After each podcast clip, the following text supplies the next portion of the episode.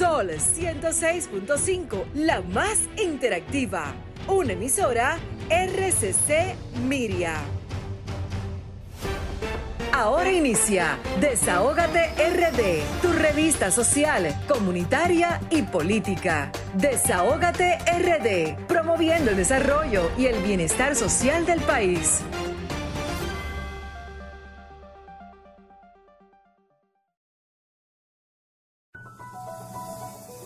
Muy buenas tardes, damas y caballeros. Sean todos y todas bienvenidos y bienvenidas a su espacio Desahógate RD cada sábado de 5 a 7 de la tarde por Sol 106.5, la más interactiva.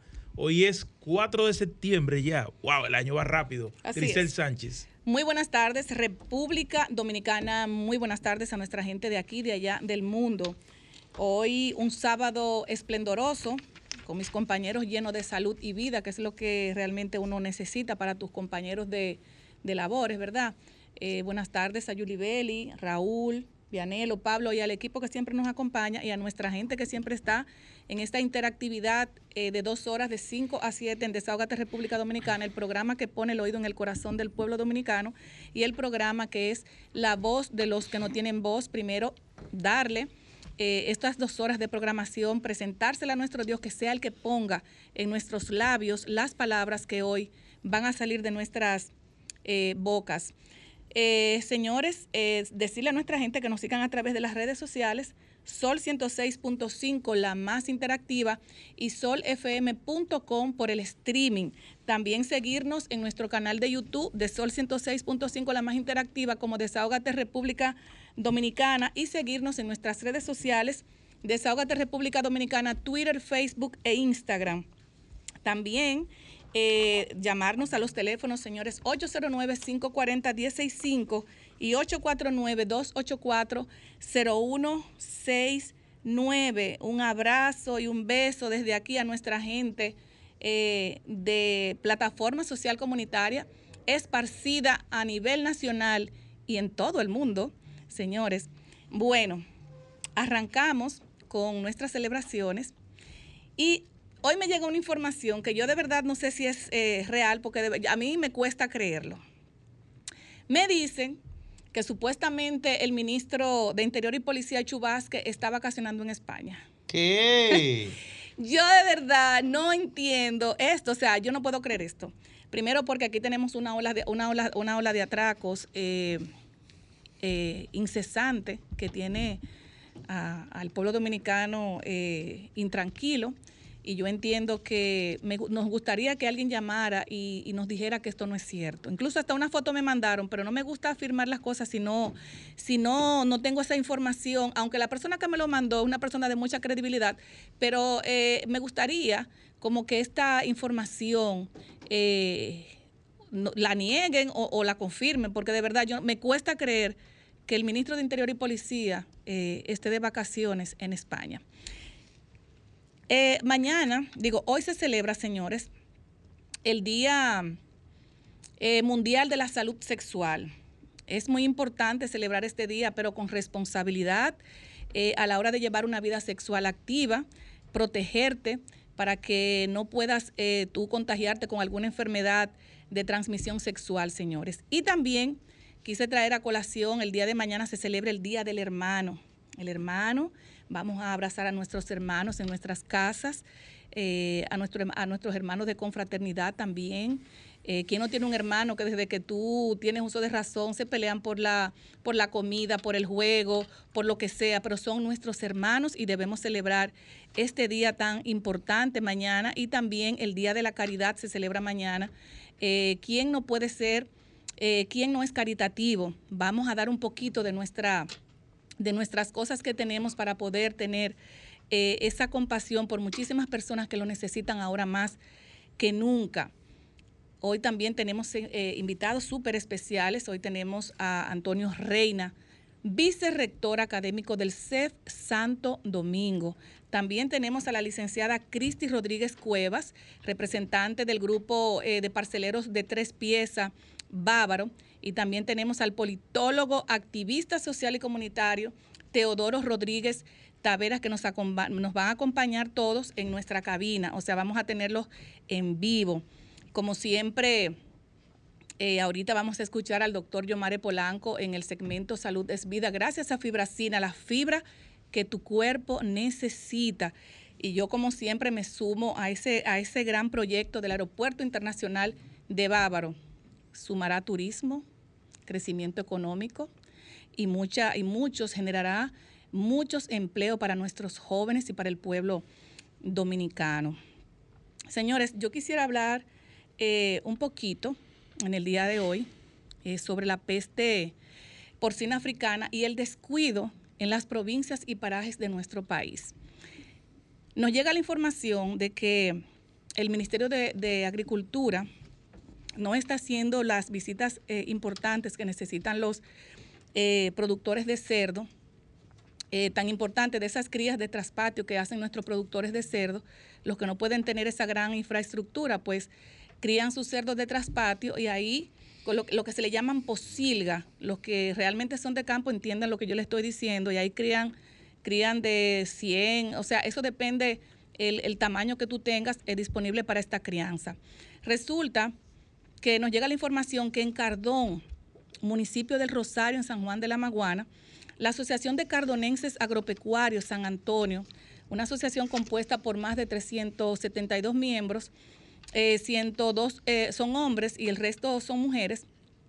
Ellos nos dicen que todos tienen, están pegando el grito al cielo porque todavía el Ministerio de Agricultura eh, no le ha hecho ese acompañamiento a estos productores de cerdo para ellos ver qué van a hacer porque se le están muriendo sus cerdos, se le han muerto una gran cantidad y supuestamente la persona que esté encargada en esa demarcación del Ministerio de Agricultura, lo que les dice es que si se le mueren 15 cerdos, 10 cerdos, 20 cerdos o whatever, o sea, cualquier cantidad, que le guarden los cerdos muertos para cuando ellos vayan o cuando ese representante vaya, él contar los cerdos muertos y pagarle luego de que él vea los, cerdos, los cerdos que pueden tener varios días ahí, una cosa que sabemos que los animales inmediatamente mueren, tú tienes que eh, eh, incinerarlo en el caso de los cerdos que tienen la peste porcina, o botarlos o enterrarlos. Ellos están muy preocupados y realmente nosotros nos llama mucho la atención porque el ministro de Agricultura eh, lo, hemos, lo, hemos escuchado decir que todo está controlado. Me informan también que en muchas de las provincias todavía el Ministerio de Agricultura no ha hecho esa presencia, no ha hecho esta presencia que los productores necesitan para ellos poder tener un soporte, una tranquilidad, porque muchos de ellos viven solamente de eso. Muchos crían, por ejemplo, cerdo, otros crían gallina, otros crían pavo, otros tienen siembras en sus patios, pero ellos específicamente, ellos viven de esto y ahora mismo no saben qué van a hacer porque su familia se mantiene de acá.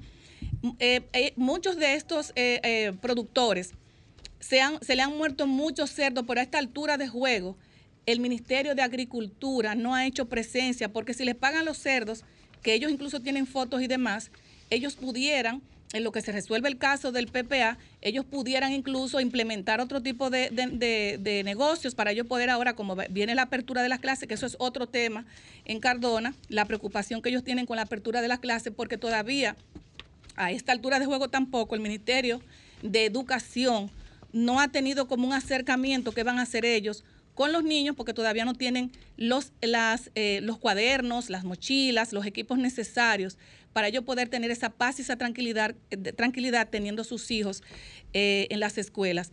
No sé si podemos tener en la línea telefónica a Winston Santos o a María Encarnación, a la producción, a ver si nos pueden pasar este número para que realmente nos digan cuál es la realidad que está pasando en Cardona, en, el, paraje de San Juan de, la Maguana. Entonces la, idea, escúchame licenciado, a ver si copié la idea clara. El cerdo muere y hay que guardárselo para que vengan y lo cuenten. Bueno, por ejemplo, tú tienes 100 cerdos, se mueren 50. El, representante del Ministerio de, Agricultura le dice a la, a, los, a la asociación que deben guardar los cerdos muertos para cuando ellos vayan uno, dos, tres pues días, contarlos y entonces ellos pagarlos. Es una burla. Ellos se sienten muy preocupados porque ellos dicen, nosotros tenemos nuestros hijos, porque acuérdate que cuando tú vives en un paraje, eh, las personas viven prácticamente es todas eh, eh, juntas, prácticamente a una distancia, qué sé yo, de algunos 50 metros. Entonces, ellos no tienen esa, ese respaldo del gobierno central para resolver esta problemática. Una problemática que yo, a mi entender, es, es muy preocupante que a esta altura de juego eh, no se tenga ese, eso resuelto, porque si tú tienes, por ejemplo, una, un vecino que tiene 100 cerdos que están sanos, por ejemplo, y tú tienes a una persona a 100 metros tuyo que tiene cerdos enfermos, ya tú te puedes imaginar la preocupación que ellos tienen porque no saben qué hacer eh, en, esta, en este tema. Y de verdad que le hacemos un llamado desde, desde el desahogo al, al, Ministerio de Agricultura para que pudiera ellos eh, mandar, enviar un equipo a resolver estas personas porque ellos realmente lo que quieren es que se le indemnicen los, los cerdos que se le han muerto para ellos poder ver qué otro tipo de negocios pudieran ellos hacer en lo que se resuelve el problema de la peste porcina africana porque está prohibida eh, la está prohibida la, la, crianza. Tenemos la línea 2. Sí, buena, buenas tardes. Sí. Buenas, tardes, señor Winston, ¿cómo está? Bien, gracias a Dios y ustedes. Muy bien, estamos hablando aquí del tema de la Asociación de Cardonenses con el problema que tienen eh, con relación a los cerdos y nos gustaría que usted nos aclare brevemente qué es lo que está pasando no solamente en Cardona, sino en, lo, en las provincias, en algunas provincias del país. Sí, la situación de Cardona es muy triste y lamentable, así como en los batalles eh, de Montecristi, donde han muerto eh, miles de cerdos. Usted sabe que aquí en el campo criamos los cerdos en el patio, en alguna posible, como usted decía, eh, y es la alcancía de nosotros para eh, sobrevivir. Entonces, se nos murieron los cerdos desde febrero, marzo, y más recientemente ahora, el mes que pasó, las autoridades hay que guardarle los, cerdos muertos. Imagínense cómo guarda uno un cerdo después que se le murió. Uno lo que está es triste eh, y, desconcertado porque no encuentra qué, qué va a hacer. Entonces, agricultura ha estado pagando los cerdos que ellos van y matan, pero no, no los cerdos que ya se le han muerto a la gente. Entonces la gente ahora no encuentra qué hacer porque ya perdió su única fuente de ingreso y no sabe cómo puede volver a, a producir algo para mantener la familia. Esa es la situación que es muy lamentable y es bueno que las autoridades puedan eh, resarcir, puedan apoyar de una manera u otra a los cientos de productores que han perdido eh, los cerdos y que no han recibido ninguna ayuda del gobierno, absolutamente ninguna. Hermano, Cardona pertenece a la regional número 9 de agricultura, o sea, al suroeste. En Cardona no hay un agente de área del Ministerio de Agricultura. No hay, no hay. El que está más cerca, ¿dónde está? Está en, el propio, ya en el pueblo de San Juan. No, entonces es un, agente de área, es un agente de provincia ya. Yo me refiero al que está en el municipio. Don Winston. Don Winston, eh, ¿de, ¿de, cuántos cerdos más o menos estamos hablando? O sea, que, no se le que se han muerto y no se lo han pagado todavía a los productores, más o menos. Bueno, de las informaciones que yo manejo, en, Cardón han muerto más de más de 300. En Montecristi, en Los Batelles, en Los Batelles son campos que quedan dentro de la compañía que se llamaba Granada Company eh, ahí hay, hay muerto más de más de más de 1600 cerdos. Oh, Dios mío. Que no han recibido ningún pago eh, esos productores afectados, familias afectadas, porque son familias que viven de eso. Esa es la situación muy, muy lamentable. Don Winston, hágale un llamado entonces al ministro de Agricultura. Esto, esa, esta línea es para que ustedes eh, realmente le hagan este llamado importante al ministro de Agricultura y al gobierno central? Bueno, las autoridades del gobierno y al ministro de Agricultura que vengan en auxilio de los cientos de productores y de familias que han perdido sus cerdos, no tienen ahora mismo de qué vivir y no han recibido ningún pago de parte del gobierno como, como se ha estado realizando a otras personas que eh, le han sacrificado, que le han matado sus cerdos. Eso es urgente porque es perderlo todo. a veces parece pequeño. Bueno, una gente perdió 10 cerdos y quizás 10 cerdos están valorados en 100 mil pesos y para un rico 100 mil pesos no son mucho, pero para una familia eso es todo. Así es. Eso es todo, significa perderlo todo y perder las esperanzas.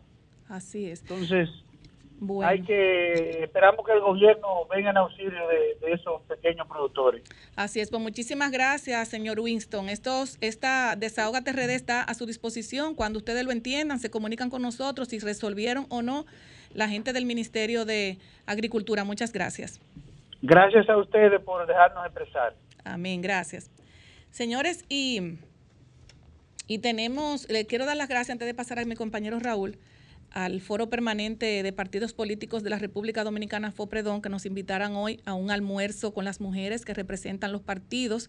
Y de verdad que compartimos muchas ideas importantes. Y mañana una actividad muy importante con los, con los diferentes partidos políticos donde también va a haber una representación del Partido de la Liberación Dominicana, en representación el eh, don Charlie Mariotti, secretario general. O sea, todos los partidos van a estar discutiendo eh, el tema tan importante de nuestro país, que son las reformas. Y de verdad que me siento muy halagada de que yo voy a formar parte mañana de esa gran comisión, eh, mañana domingo a las 10 de la mañana, en el partido, en el BIS. va a ser la la reunión. Voy a pasar ahora con mi compañero Raúl Germán. Muchísimas gracias, Grisel. Saludos a los compañeros, Yuli Belis, Juan Pablo y Vianelo. ya como decía, septiembre va para, estamos a día 4 de septiembre, estamos también, casi celebrando un año de nosotros haber comenzado este proyecto. Fue el 10 de, octubre, 10 de octubre. 10 de octubre. Así que estamos cerca. La primera noticia que quiero comenzar hoy es eh, con esa mala noticia de, lo que pasó en las terrenas, señores. Un, fuego que, que arrasó en el pueblo de los pescadores y se dice que hay pérdidas por más de 4 millones de dólares estimados allá en ese lugar turístico de la República Dominicana. Obviamente no hay ni que decirlo, el Ministerio de Turismo, la Presidencia de la República deben cuanto antes ir allá para evaluar los daños y ver cómo vamos a, inyectar a estas personas para que puedan desenvolverse de nuevo, claro, obviamente, después de, una tragedia tan grande. Una noticia importante es que eh, unos reclusos que iban a ser trasladados desde la fortaleza de Cotuí en Sánchez Ramírez, le prendieron fuego a la cárcel, a la fortaleza de Palo Hincado, y por lo menos el saldo que se conoce hasta ahora es que hay más de 20 heridos. Ay, Dios mío. Y bueno, esa, fortaleza que está prácticamente enclavada en el centro de, de Cotuí, eh, la gente, las imágenes que nos llegaron eran alarmantes, angustiosas. Muchos familiares se, se, apersonaron. ¿Cuándo fue eso, Raúl? Eso fue hoy, desde las 6 más o menos de la mañana, entre 9, 7, 8. antes de las 8 de la mañana ya estaba prendida la, la fortaleza allá. Y en el plano internacional, ya para darle una ensaladilla de noticias, Nayib Bukele con una, un poder legislativo que está a sus pies, eh, aprobó a través del Supremo, de la Corte Suprema, que él se va a poder repostular. Es decir, el mismo Nayib Bukele que vimos por allí haciendo tantas vueltas y tantos bultos, legislando para favorecerse. Ningún presidente podía hacer eso hasta que pasaran 10 años. Entonces Nayib Bukele, eh, lamentablemente el caso, ya usted no va a quedar como un líder del que lo pintaron y usted mismo se pinta. Usted eh, lo primero que hace es aprovechar su mayoría, su mayoría Nayib Bukele, para presentarse y con todas las posibilidades y, dinero, recursos y controlando todo como usted controla allá, entonces favorecerse. Estamos hablando que no es como aquí ni siquiera que usted deja, después de los, si, por ejemplo Abinader no quisiera postularse ahora, él podría presentarse e ir por dos periodos consecutivos, inclusive. es que no es que tenía que esperar 10 años si se quería presentar. Él ha cortado ese camino y ahora ha preparado un escenario para ser favorecido. Qué lamentable. Ah, volvemos al plano local. Ya el año escolar va a comenzar en unos, unas dos, tres, en unas tres semanas más o menos.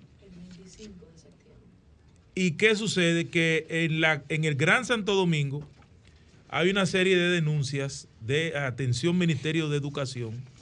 Hay una serie de denuncias de que la inmensa mayoría de los planteles no están aptos para el comienzo del año escolar presencial.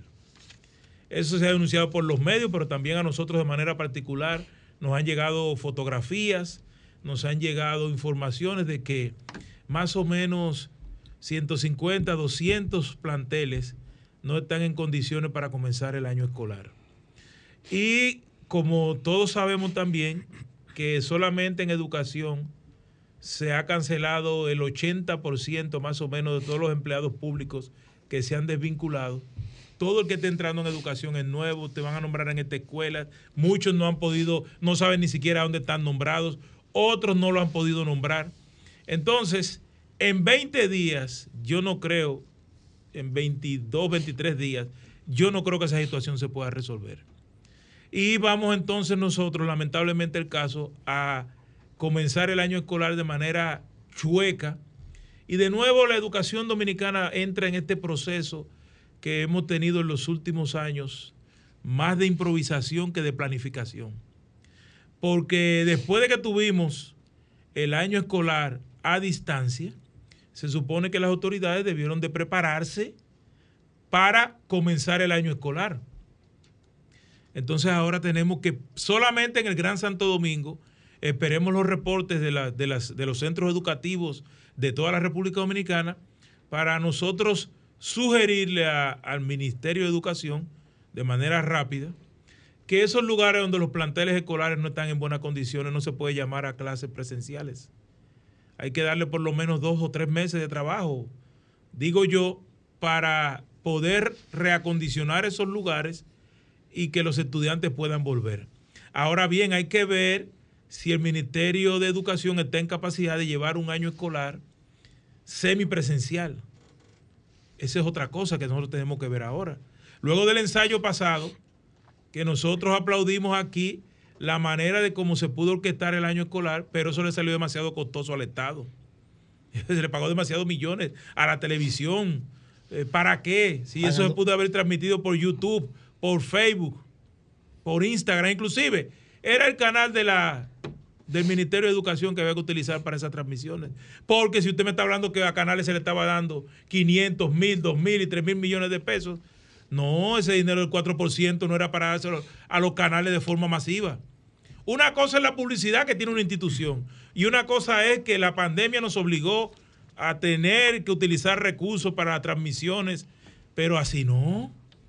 Cuando sacamos el balance de lo que se invirtió el año pasado a pagar en las transmisiones por radio y televisión y el impacto que eso tuvo en el proceso de enseñanza-aprendizaje, vamos a llegar a la terrible conclusión de que el dinero fue votado. ¿Por qué? Porque nadie va a poderme medir a mí de qué estudiante pudo haber aprendido frente a una pantalla de televisión. Usted, para el que sabe, conoce un poco lo que significa el proceso enseñanza-aprendizaje, la calidad de la educación. El grado de concentración que debe tener el individuo al cual usted le esté explicando algo. Estamos hablando del conocimiento básico. Porque si usted me va a hablar a mí, que yo conozco un poco de gramática, redacción periodística, si tú me vas a decir a mí que es la noticia, me la puede decir por radio y televisión y no hay ningún problema. Pero a un niño que tú le estés enseñando matemáticas, hmm. que le esté enseñando lengua española, ¿cómo se puede medir que ese proceso pudo haberse hecho de manera efectiva por el canal de la Mona, por el canal de allí, por Facebook, por Twitter, no porque es un asunto de que no se había aprobado todavía en el modelo educativo de ningún país. Ya están saliendo los ensayos donde dicen que las clases a distancia fueron un fracaso. Entonces, ¿qué tenemos que hacer? Acondicionar los centros educativos. Es lo único que nos queda a nosotros. Porque aparentemente hasta que salgan las investigaciones serias, las clases presenciales son más efectivas que lo que vamos a poder hacer a nivel de clases a distancia. Y el diálogo nacional esta semana eh, eh, que pasó se anunció, eh, fue la primera reunión del diálogo nacional y les voy a decir algo, yo de manera particular, ese diálogo nacional como que lo estoy viendo para hacerse los trajes a la medida a los partidos políticos, a los empresarios, a todo el mundo menos al pueblo. ¿Por qué? Porque el diálogo nacional no está hablando de lo que nos está afectando ahora mismo rápidamente, que es la hambruna masiva que es la República Dominicana, y no se está hablando ahí del tema de la seguridad alimenticia, que era el primer tema que había que tratar ahí. Y la salud. El segundo tema que había que tratar ahí es la seguridad ciudadana. Aquí estamos ahora que usted no puede salir por ningún lado, que andan cuatro tipos en unos motores, eh, cargando gente y atracando en la República Dominicana, y no hay quien detenga eso. Y yo nunca pensé que iba a decir esta cuestión, pero yo voy a tener que hacerme un ahorrito y voy a tener que comprarme una pistola, Ey, porque yo voy a andar con mi pistola sobada. Peor, ya que la- el es peor, Estado, es peor. ya que el Estado, no importa. Tre- Todo el mundo va a 300 tener 350 mil con permiso, está viendo la Sí, todo el mundo va a tener que, que de manera individual buscar su seguridad. Porque les voy a decir algo. Donde todo el que, todo el que vive en un sitio que no tiene puerta eléctrica, porque de lo que están diciendo, por ejemplo, que están alarmándose, vive en el lugar donde hay puertas eléctricas. Todo el que tiene que, como el caso, que tiene que desmontarse su vehículo para abrir un portón, o tiene que llegar a un sitio y parcar el vehículo y coger para su casa, y en ese trayecto lo han atracado más de 10 veces, sabe lo que yo estoy diciendo. Y esos tipos se te tiran a ti en unos motores con unas pistolas y con lo que sea. Y como no hay nadie que te defienda, tú tienes que defenderte tú mismo. No esperes que Chubásquez va a venir a defenderte. Porque eso es lo que estoy mirando y es lo que está pasando en todos los barrios. Entonces, ¿qué es lo que tenemos que hacer nosotros de manera individual? Tratar de armar a la población y defendernos lo que uno pueda, como uno pueda. Porque aquí no son 100, ni 20, ni 200 cámaras que hemos enfocado. Los tipos que están robando, señor. Y el que sabe un poco de seguridad sabe. Si yo hago un atraco, señores, tú no me tienes que decir, pero ese tipo tenía como 6 pies, 2 pulgadas y 260 libras. ¿Cuánta gente hay aquí en, ese, en este país de esa manera? ¿Y cuántos motoristas? Es motores que están haciendo los atracos. ¿Cu- ¿Quiénes son los que traen los motores a la República Dominicana? Y entonces a esas personas eh, es lo que hay que, que atender, señores. Es que estamos hastiados ya. Cada día nosotros estamos arriesgando nuestras vidas y no hay nadie que nos defienda. Pasamos con Vianelo Perdomo. Gracias, está caliente. compañero Raúl. Tiro fuego, Raúl. Buenas tardes, Yulibel y Pablo. Y a, la, y a la líder de este espacio, la compañera Grisel Sánchez. Buenas tardes, Vianero. El pasado sábado, la compañera Grisel y quien nos habla, nos referimos al atentado, al bombardeo que hubo en Kabul, capital de Afganistán, donde murieron alrededor de 180 personas, entre ellos 13 soldados norteamericanos. Y lo hicimos porque entre los 13 soldados norteamericanos murió la sargento Johanny Rosario, que es de origen dominicano, una destacada militar de carrera, también docente en la Academia Militar de la Marina de Estados Unidos. Hoy traemos el tema porque tanto el ejército como la Marina de los Estados Unidos le hizo un reconocimiento póstumo. Sus hermanos la califican como una heroína. Una de sus maestras de secundaria dice que esa niña era una luz. Pero nos llamó poderosamente la atención y muy positivamente la atención que el periódico The Washington Post, en su edición del jueves, le dedica una página a la tragedia, cita lo de los soldados norteamericanos, editorializa sobre el caso y el único nombre que menciona es el de esa sargento de origen dominicano. E inclusive la traen su foto en la portada del jueves de Washington Post. Lo pueden buscar. Bueno, el tiempo que deseamos pasa su reto, nos, reconforta esa actitud de Estados Unidos contra esa compatriota nuestra. Primera ronda del diálogo nacional, el pasado lunes, eh, la califico de altamente positiva, altamente positiva. Como positiva fue la participación de los partidos de oposición. Los partidos de oposición hicieron lo que tenían que hacer. Ir, escuchar qué se trata y vendrán las propuestas. Ya decía Grisel que mañana hay un encuentro de estos partidos. Son 12 puntos. Y me voy a permitirlo leer porque escuché al compañero diciendo aquí que tal o cual tema no estaba incluido. Y sí están incluidos. El número uno es transparencia e institucionalidad. El dos, sector eléctrico. El tres, sector agua. El cuatro, reforma de la policía. El quinto, modernización del Estado. El sexto, calidad educativa. Siete, salud y seguridad social. Ocho, transporte. Nueve, transformación digital. Diez, reforma fiscal integral. Once, hidrocarburos. Y doce, laboral. Esos son 12 poemas. Entonces hay 13, te- hay un tema número 13 que fue introducido por el foro permanente del Partido Político de República Dominicana, que es el código electoral. Nosotros decimos que va a agregar un tema 14, porque la Junta Central Electoral ha propuesto reforma a la ley 3318 y 1519, y el senador Félix Bautista introdujo el jueves un proyecto de ley que se llama Código de Democracia Directa, que indiscutiblemente que tendrá que entrar en este tema. Eh, me llamó poderosamente la atención positivamente que el PLD, en la persona de quien estaba ca- encabezando su comisión, Charlie Mariotti, dijo que fue a recibir de qué se tratan las propuestas. Lo mismo hizo Radamés Jiménez, que encabezó la, la Comisión de Fuerza del Pueblo. Este Juan Dionisio Rodríguez, del Frente Amplio, hizo lo mismo. De manera que yo creo que sí. Yo creo que se camina en esa dirección. Yo quiero recordar a Octavio Antonio Veras Rojas, ese sacerdote que fue el primer cura dominicano en llegar a cardenal, a Monseñor Nicolás Jesús López Rodríguez, nuestro segundo sacerdote en llegar a cardenal.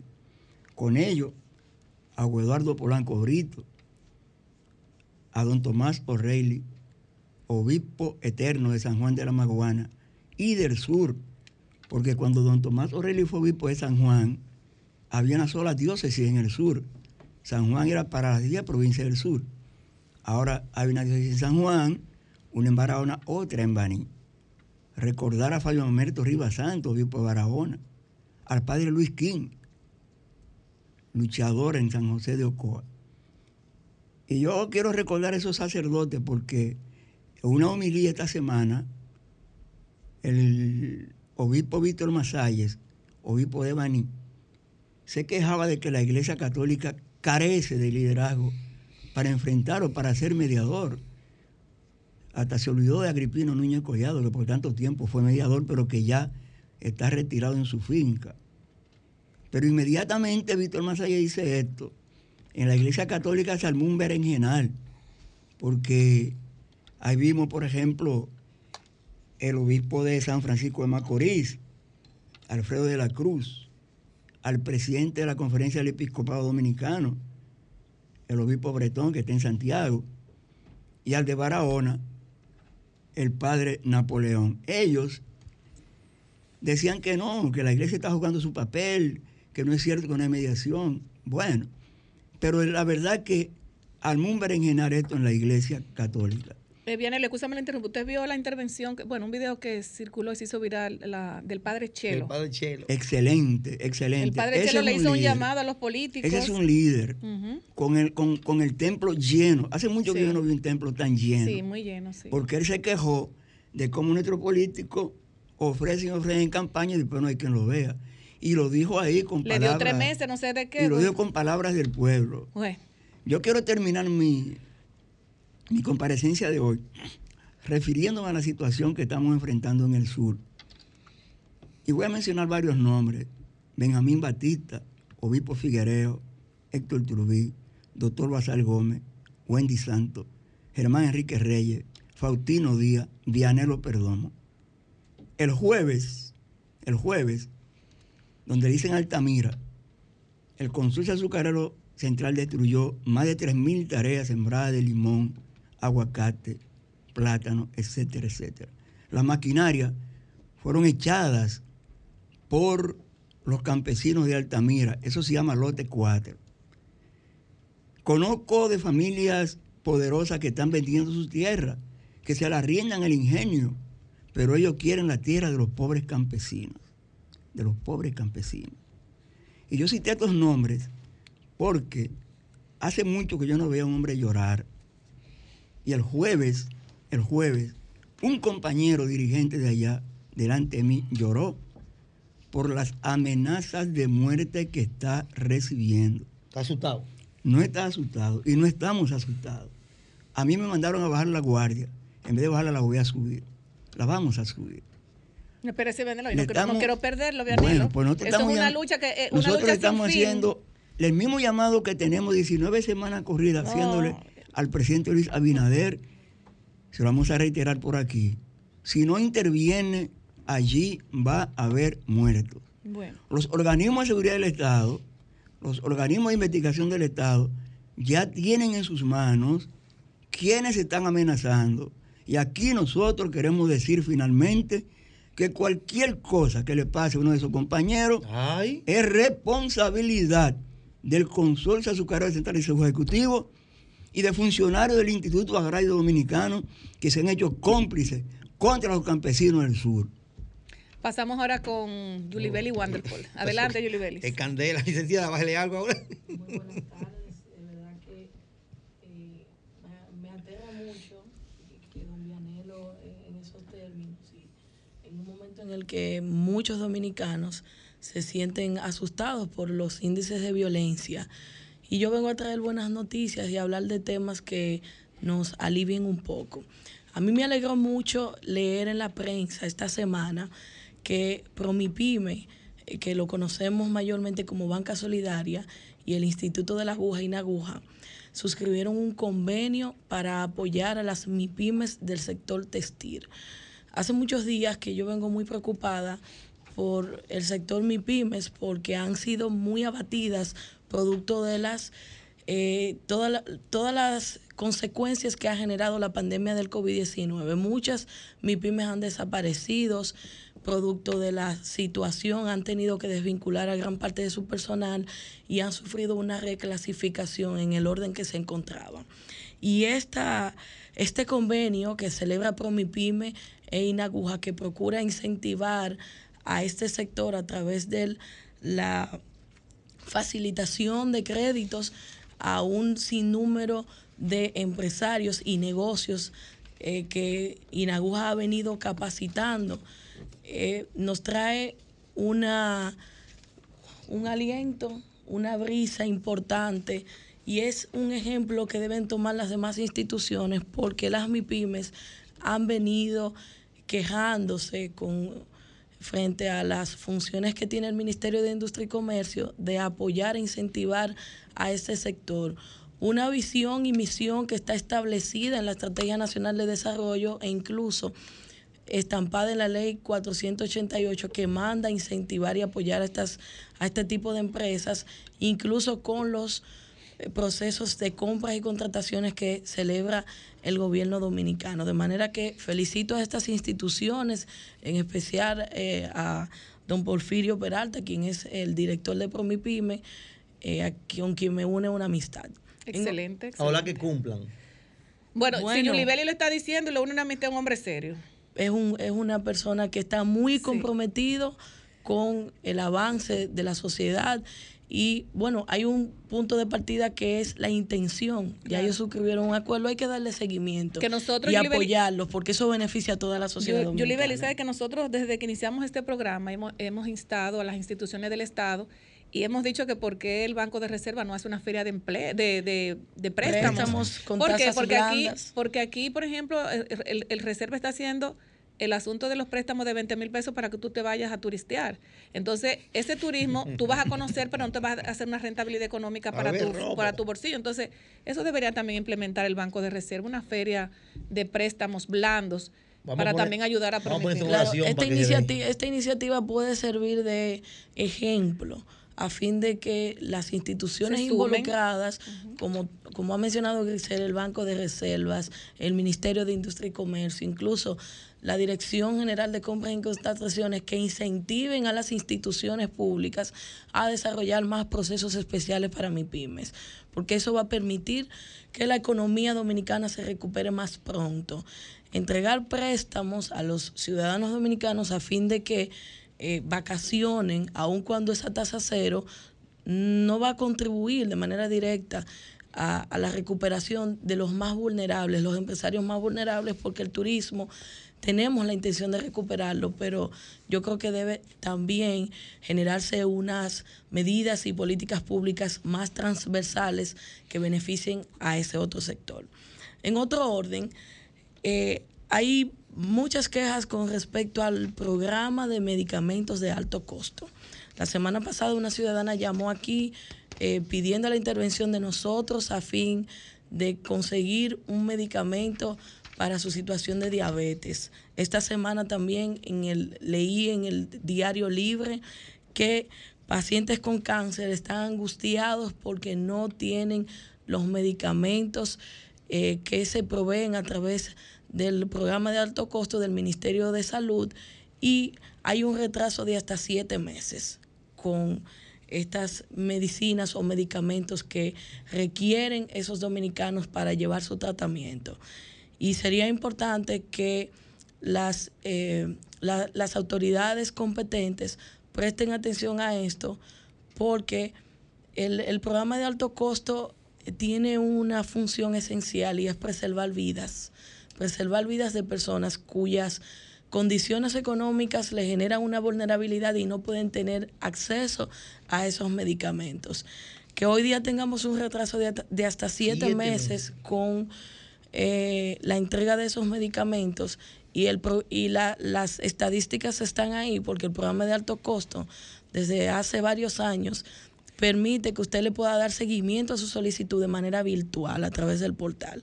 Entonces, hay una lista larga de esperas que debería verificarse cuál es el problema que hay con la gestión, si es que hay escasez a nivel internacional de estos medicamentos, que no creo porque la farmacéutica, las farmacéuticas ya habrían informado si es un tema de gestión con la adquisición a través de Promesecal, de modo que sería importante prestarle atención a este programa y no permitir que se pierdan vidas Sí. producto de un retraso que puede ser por un tema de gestión que bien pudiera solucionarse. Y aparte, aparte también, Julie Bellis, la carga económica que significa eso para una familia de escasos recursos. O sea, aparte de la economía que prácticamente está en picada, tú le agregas a esto tú, un familiar que tú tienes, que tú estás viviendo, que se está muriendo y tú no puedes hacer nada porque económicamente tú no puedes. Es angustiante, es difícil de verdad. Y por si fuera poco, Muy difícil. por si fuera poco, la semana que viene van a haber dos días sin atenciones médicas. Sí, el, Por si colegio fuera médico. Sí, el colegio médico médico ha anunciado una huelga. Es Pero, Bueno. Por pero si eso que fuera dice poco. Julie Belli, licenciada, de los medicamentos de alto costo, por ejemplo, en, la en el caso de la diabetes, y lo digo porque yo soy diabético, el medicamento más barato es una caja que trae 30 pastillas y vale 4.800 pesos. El más barato, así El es. más barato. La fundación. Y no lo toma ningún seguro, lo toma. Así es. Y ahora vamos a pasar, señores, a los comentarios de nuestro compañero Saludos, Pablo Fernández. buenas tardes. Pablo, tú Eh, sabes que nosotros hacemos, hacemos un arqueo. Un arqueo, o sea, vamos a arquearte la caja, a ver si está eh, negativa Eh, o positiva. no, yo vengo a Está desahogarme negativa o positiva. Entonces quiero saber ese arqueo en el barrio, cómo están las cañitas, cómo están los colmados y cómo está an- todo por allá. Pablo entre, y la Son apertura de las 14 clases. temas que En tengo. mi- ¿Cuántos minutos tengo? en mi casa producción? hicieron Son Dale, que 14. tenemos los invitados aquí muy En mi puntuales. casa hicieron compra hoy y todos los artículos subieron de precio. Son Así 14 es. que tengo. Dale, Pablo. Licenciada, usted bajó un ching en el calentón que había.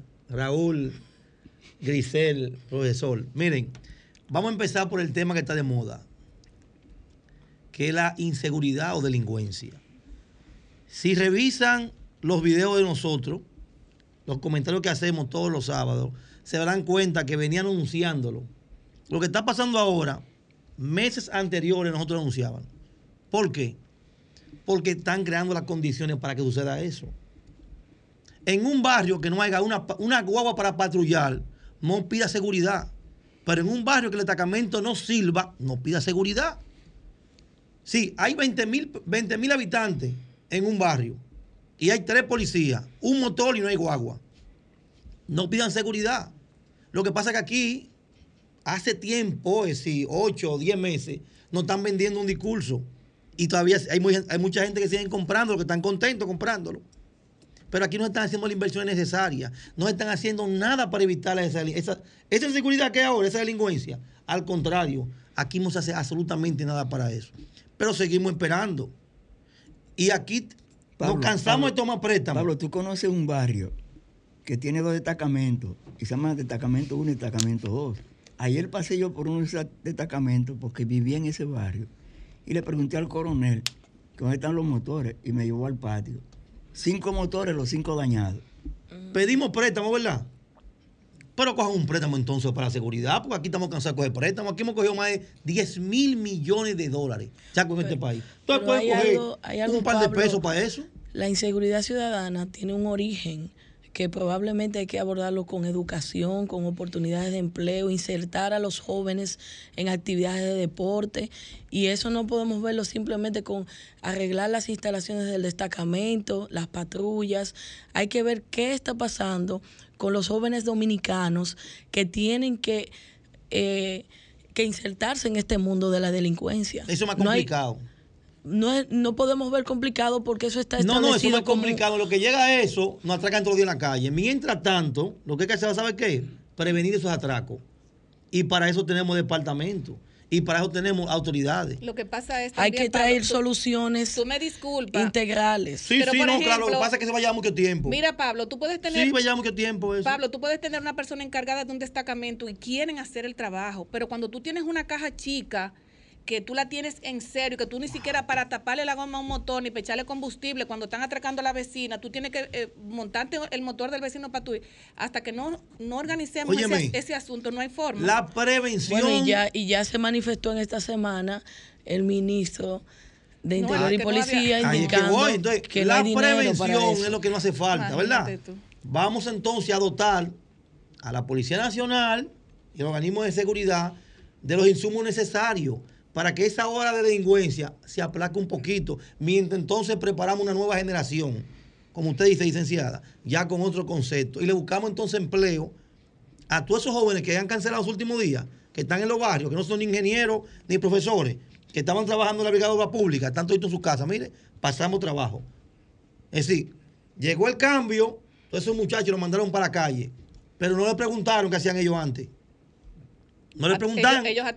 Ellos, ellos. Pero yo estaba diciendo eh, que la- el diálogo nacional, que a mí pa- pa- para mí eso no va para ningún lado, donde algo no le va a ofrecer respuesta a los problemas que tiene la sociedad ahora mismo, eso no va a estar a la juventud, no se le va a ofrecer respuesta a nada.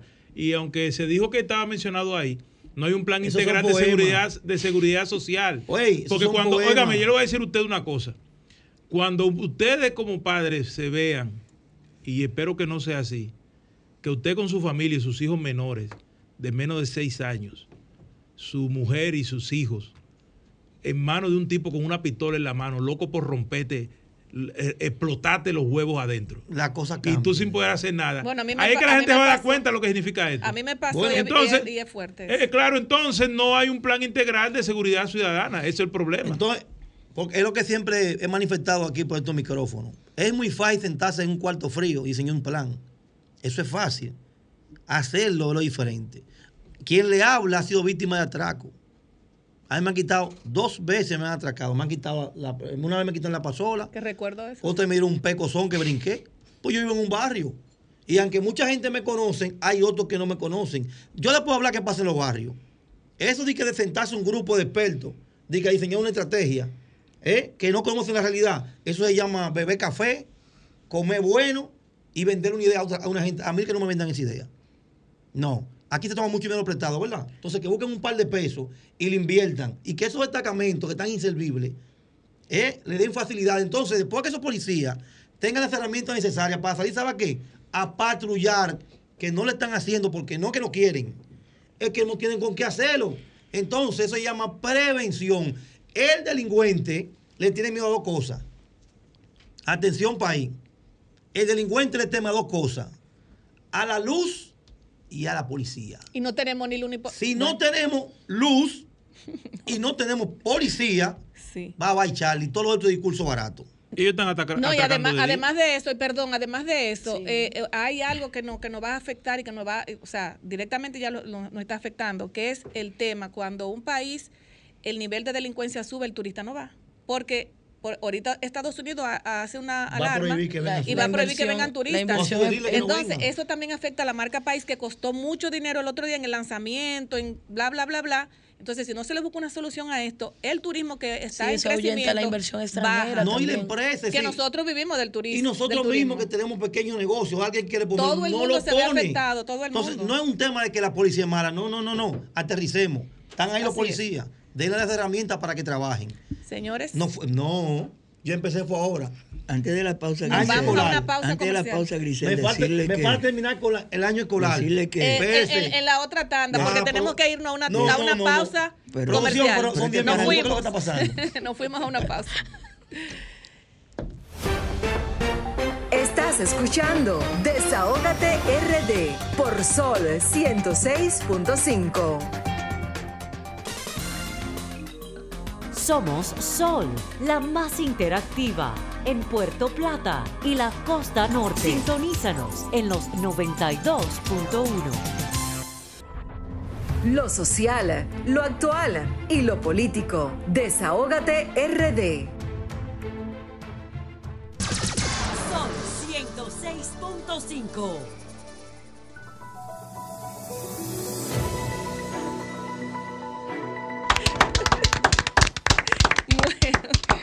Anda, Bueno, señores, eh, ya en cabina tenemos a, a Antonio Reina, vicerrector académico del CEF Santo Domingo, ingeniero informático de formación con maestría de educación y nuevas tecnologías.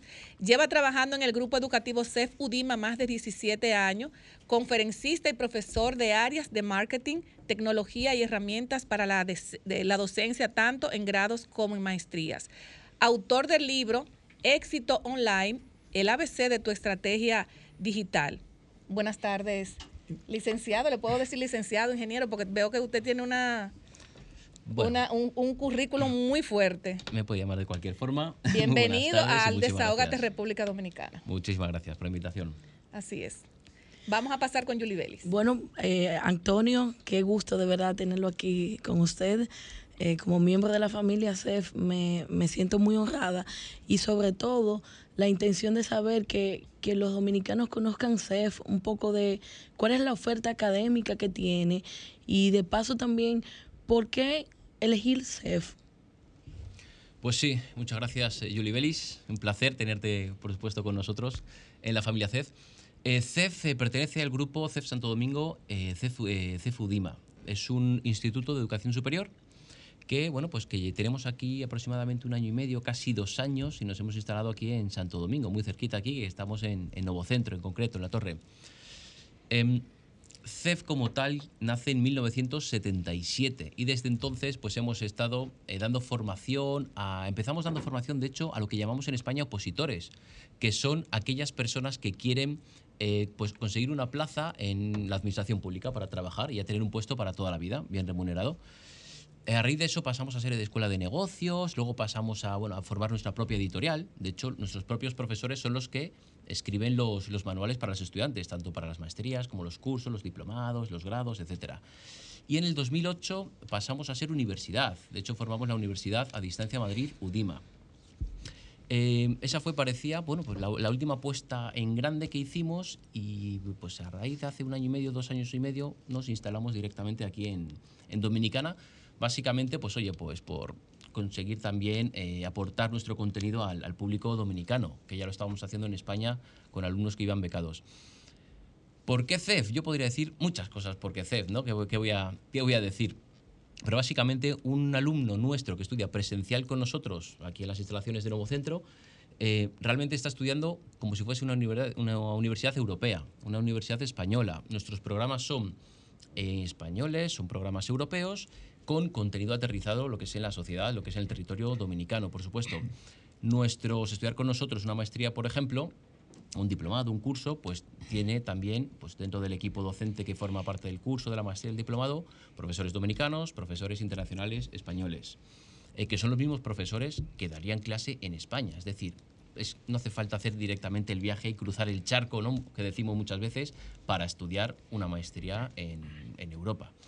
Eh, por otro lado, nosotros, eh, como comentaba antes, tenemos nuestra propia editorial y nuestros profesores que son profesionales, por encima de todo, eh, son los que escriben los manuales. Y al estudiar con nosotros una maestría, pues nosotros les brindamos los manuales, les brindamos pues todo el contenido real de, la empresa, ¿no? Que, pues, que le pueda desarrollar para su profesionalidad, para su mundo académico, etcétera. ¿Cuáles son, digamos, los, los, las principales, los principales cursos, maestría en qué, en qué áreas, si doctorado en cuáles áreas, los cursos también específicamente para los estudiantes que están escuchando el programa, lo están viendo y quisieran enterarse? Sí, eh, aquí en CEF Santo Domingo, que partimos de la formación presencial, quitando bueno, pues estos últimos años que ha sido algo un poco más complicado, eh, nuestra formación va orientada al ámbito de negocio. Es decir, a nivel de maestrías tenemos maestrías en MBA, es decir, Dirección la Administración de Empresas, negocios internacionales, tenemos económico-financiero, tenemos marketing digital, banca y asesoría de empresas eh, y tenemos eh, bueno, y gestión humana, dirección y gestión humana. Eso a nivel de maestrías, a nivel de diplomados, a nivel de cursos, pues más o menos lo mismo. Es decir, tenemos cursos de gestión humana, cursos de nóminas, cursos de marketing digital, cursos, por ejemplo, que hoy día se lleva mucho de herramientas para los profesores, ¿no? Cómo poder trabajar con esa virtualidad cuando los alumnos no los tenemos dentro del aula, eh, cursos de contabilidad, cursos de transformación digital, de innovación, de finanzas, etcétera. Siempre orientado al ámbito de negocio. Vemos que, que usted habla de que ya hay dominicanos becados en España. Eh, por la experiencia que tenemos, para ser becado hay que tener un alto índice académico. ¿Ustedes toman eso en cuenta? Efectivamente. Nosotros, por ejemplo, eh, uno de los motivos por los que vinimos aquí era porque desde aproximadamente 2007-2008 recibíamos ya, ya estábamos en relaciones con el ministerio y recibíamos ya alumnos dominicanos en, en España. Y estudiaban con nosotros y al año siguiente, pues unos recomendaban a otros, oye, vete a España a estudiar en CEF y hacer la maestría ahí en España, que está muy interesante. Bueno, y hemos recibido alumnos hasta día de, hasta hace un par de años, digamos. Em, y realmente, claro, los alumnos que, neces- que, que aplican a, por la, a la beca tienen que cumplir una serie de requisitos. Entre ellos uno es el índice académico que han tenido pues, en los estudios previos, el grado. ¿Aproximadamente cuántos estudiantes dominicanos hay ahora? Eh, A día de hoy han estudiado, al menos con nosotros, más de, sin contar CEF Santo Domingo en España, más de 2.000 eh, dominicanos hemos formado. A lo largo de, de la pandemia, lo- todo lo que hemos podido hacer, ¿no? pues hemos superado los 1.000 dominicanos aquí en CEF Santo Domingo. Ok. Y eh, lo- la, la titulación, eh, ¿se puede, por ejemplo, convalidar allá? O sea, ¿tiene doble... ¿Mm? ¿Se puede convalidar? Sí, efectivamente. Es decir, una de las ventajas eh, de estudiar con nosotros es que sin salir del país podemos tener una, una- un título, una titulación dominicana, reconocida por el Ministerio, y una titulación española, por ende europea. Con relación, por ejemplo, hemos tenido una pandemia que nos ha arropado. Yo siempre he dicho que la, pande- la pandemia del COVID nos ha arrodillado a todos y muchos emprendedores que al día de hoy tienen eh, prácticamente sus negocios, que tal vez cogieron sus ahorros para, para emprender y que lamentablemente por el COVID hay más de 60 mil negocios quebrados. Eh, veo que usted tiene el libro eh, de su autoría que dice Éxito Online, el ABC de tu estrategia digital, que incluso está, se vende en Amazon. Y veo que es sencillo para emprendedores. Usted aquí da las herramientas y quise traer un cortito para leerlo. Dice, si estás leyendo estas líneas, estoy convencido de que eres humano. Si eres humano, seguramente te fijes en aquellas cosas, generalmente hablando, que te llamen la atención y les dediques al menos unos pocos minutos de tu vida a observarlas, analizarlas o simplemente a curiosear. Estoy seguro de que caminando por la calle te has parado más de una vez a ver un escaparate y convencido también estoy de que ese escaparate en más de una ocasión no presenta producto alguno de tu interés. Pero si piensas cómo lo han montado, qué diseño, qué elegancia, qué originalidad, a lo largo de los capítulos de este libro se irán definiendo todos aquellos pasos necesarios para implementar tu escaparate online. Entonces me gustaría que usted, muchas personas que nos están escuchando, para que compre este libro, eh, ¿cómo pueden eh, implementarlo para emprender? Pues efectivamente, es un, mira, es un libro eh, que surgió básicamente, yo estoy dando clase pues, en grado y en, en maestrías en temas de marketing digital ¿no? y negocios, y de, con el paso del tiempo es un libro que se está utilizando en, la- en las universidades, eh, sobre todo en España, y aquí también en, en CEF, claro. un día estamos durmiendo y nos despertamos con una idea. Tenemos esa idea en la cabeza. Vale, desde que tenemos esa idea en la cabeza hasta que ganemos algo de dinero con esa idea, ¿qué tenemos que hacer? Pues tiene 10 capítulos, que es capítulo 1, pues hay que hacer tal, tal, tal, tal. ¿Cómo? Pues te vas a este sitio, te vas a este sitio, te vas a este sitio, haces estas estrategias para que te salga un poquito mejor que la competencia, tal, tal, tal, tal. Capítulo 2, después de haber hecho el capítulo 1, pasamos al 2. Es decir, es un, un índice cronológico, con un orden lógico, para poder convertir pues, tu idea en, en un negocio, un escaparate digital. Exacto. Que muchas veces tenemos tantas, pero como que nos abrumamos. Efectivamente. Entonces, eh, de verdad que nosotros eh, nos sentimos muy halagados de que usted esté con, con- con este equipo de Desahogate República Dominicana, porque de eso se trata, de que muchas personas que ahora mismo se sienten eh, con las manos en la cabeza, ¿qué hago? ¿Por dónde voy a emprender? Eh, ustedes están dando las herramientas para, para, para comprarla. eh, el, el éxito online, el ABC, para que usted le diga al público dónde pueden encontrarlo, cómo buscarlo, eh, para que la gente ahora mismo googlee y Pues- compre el libro. Lo pueden encontrar, como muy bien decía, en, en Amazon y lo pueden encontrar también en, en nuestras instalaciones. O sea, está físicamente aquí Está en, físicamente en, en Nuevo Centro, en Nuevo en Centro. nuestras instalaciones. Excelente. ¿Y, y para qué estamos hablando de qué público? ¿Cuál es el, el nivel adquisitivo para las personas que van a acceder a, a la capacitación con ustedes? Eh, comencemos por un curso, un, un diplomado, la maestría, el doctorado. ¿Por dónde andan aproximados? Si pueden, ¿Dónde pueden ver los precios, los montos, la, la forma de cómo inscribirse? Pues nosotros, o sea, nuestro, nuestro nicho, digamos, es cualquier persona que quiera aprender, ¿vale? Por, por un lado. Em, la inversión que tienen que hacer no es muy notable, es decir, no es muy grande. Eh, nosotros vamos de, tenemos, fíjese, cursos. El curso estrella que hemos tenido, el que hemos formado más de 800 profesores durante el desarrollo de la pandemia, es un curso que supera solamente los 100 dólares. Oh. Ok, ah, pues entonces eso Es es, decir- es, es- o sea, es asequible. Es muy asequible. Tenemos evidentemente cursos más caros a medida que son más horas. Eh, tenemos diplomados que tienen más horas, tienen más eh, carga de contenido, por supuesto son un poquito más caros. Eh, y luego las maestrías, por supuesto, son más caras ya que son 18 meses, bueno, mucho contenido, mucho equipo docente, etcétera. Pero sobre todo, cualquier persona que quiera estudiar con nosotros solamente tiene que hacer un poquitín de inversión, que ya hemos visto que es poco, hay de ciento y pico dólares, de 200, de 300, de 400. Los decir, presenciales. los presenciales. ¿De acuerdo? Por ejemplo, la- las empresas que quisieran, eh, eh, ustedes le hacen paquetes, por ejemplo, para formar, seguir preparando a estas personas que tal vez tienen un grado y quieren seguir avanzando. ¿Hay paquetes para empresas? Sí, nosotros trabajamos la parte de in-company, in-house. ¿no? Como comentaba antes, desde 1977 llevamos dando formación orientada a negocios. Sería muy raro que una empresa que nos pida algo no lo, no lo hayamos hecho ya. Es decir, no es que hagamos de todo, pero llevamos muchos años, más de 44 años, dando formación a empresas también y creando mucho contenido. Entonces, cualquier empresa que nos diga, queremos formar a mis empleados en gestión humana, con un poquito de contabilidad, con un poquito de digital y, y en inglés, lo tenemos porque es que llevan muchos años. Por ejemplo, ustedes tienen, ustedes tienen, eh, por ejemplo, Desahogo, banco, de profesionales ya que, se que, ha- te que ha empresa. sido formado por ustedes, por CEF, eh, para que si, por ejemplo, yo tengo una empresa y necesito que Julie Belli, por ejemplo, que hizo tal, tales grados de preparación, que yo diga, necesito, ¿puedo llamar allá para que ustedes nos recomienden o no? o no? Sí, por supuesto. También lo hacen. Por ah, pues muy, supuesto. mira, muy Y, interesante. y- y- escúchame, ¿y el libro? ¿Cuál sería el precio del libro? ¿Por dónde anda ese muchacho?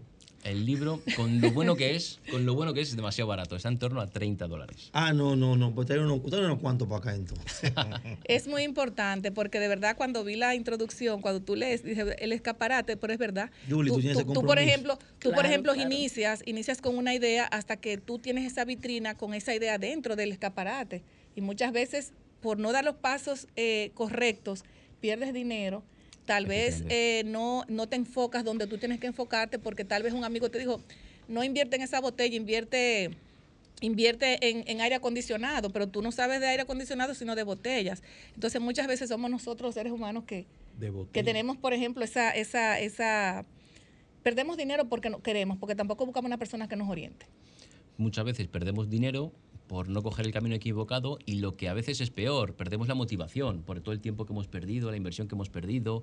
Ya decimos, bueno, ya eso lo hice con toda la energía del mundo y ahora empezar de cero, a ver si me sale bien o no, pues para eso están estas pequeñas guías ¿no? Que te van diciendo paso por paso. Lo que hay que cambiar entonces, vamos a cambiar un litro de romo por un libro. Claro Me que parece sí. un buen cambio. Esa idea. Me parece Con un 30 Claro. dólares. Exacto, a ti que te gusta mucho la cerveza. O sea, Eh, tú te ves una caja de cerveza, mejor compra tu a libro. hacer la diligencia con los libros. Porque ya que tú tienes tu colmado, ¿verdad? Tú entonces tú compras un libro del licenciado aquí y te va orientando. Paso número Cambié el uno. romo por un libro. Los dueños de colmado no se beben, esa. no se beben la ganancia, por ejemplo, ¿verdad, licenciado? Los dueños de colmado no se pueden beber la ganancia, o sea, tienen que Voy a hacer un ¿verdad? llamado a los colmaderos. Entonces- a ti, colmadero, cambia un pote de romo por un libro para que te eduque. Es Muy así. bien, muy bien. Antonio, ¿dónde están los egresados del CEF Santo Domingo? ¿Cuál es la visión?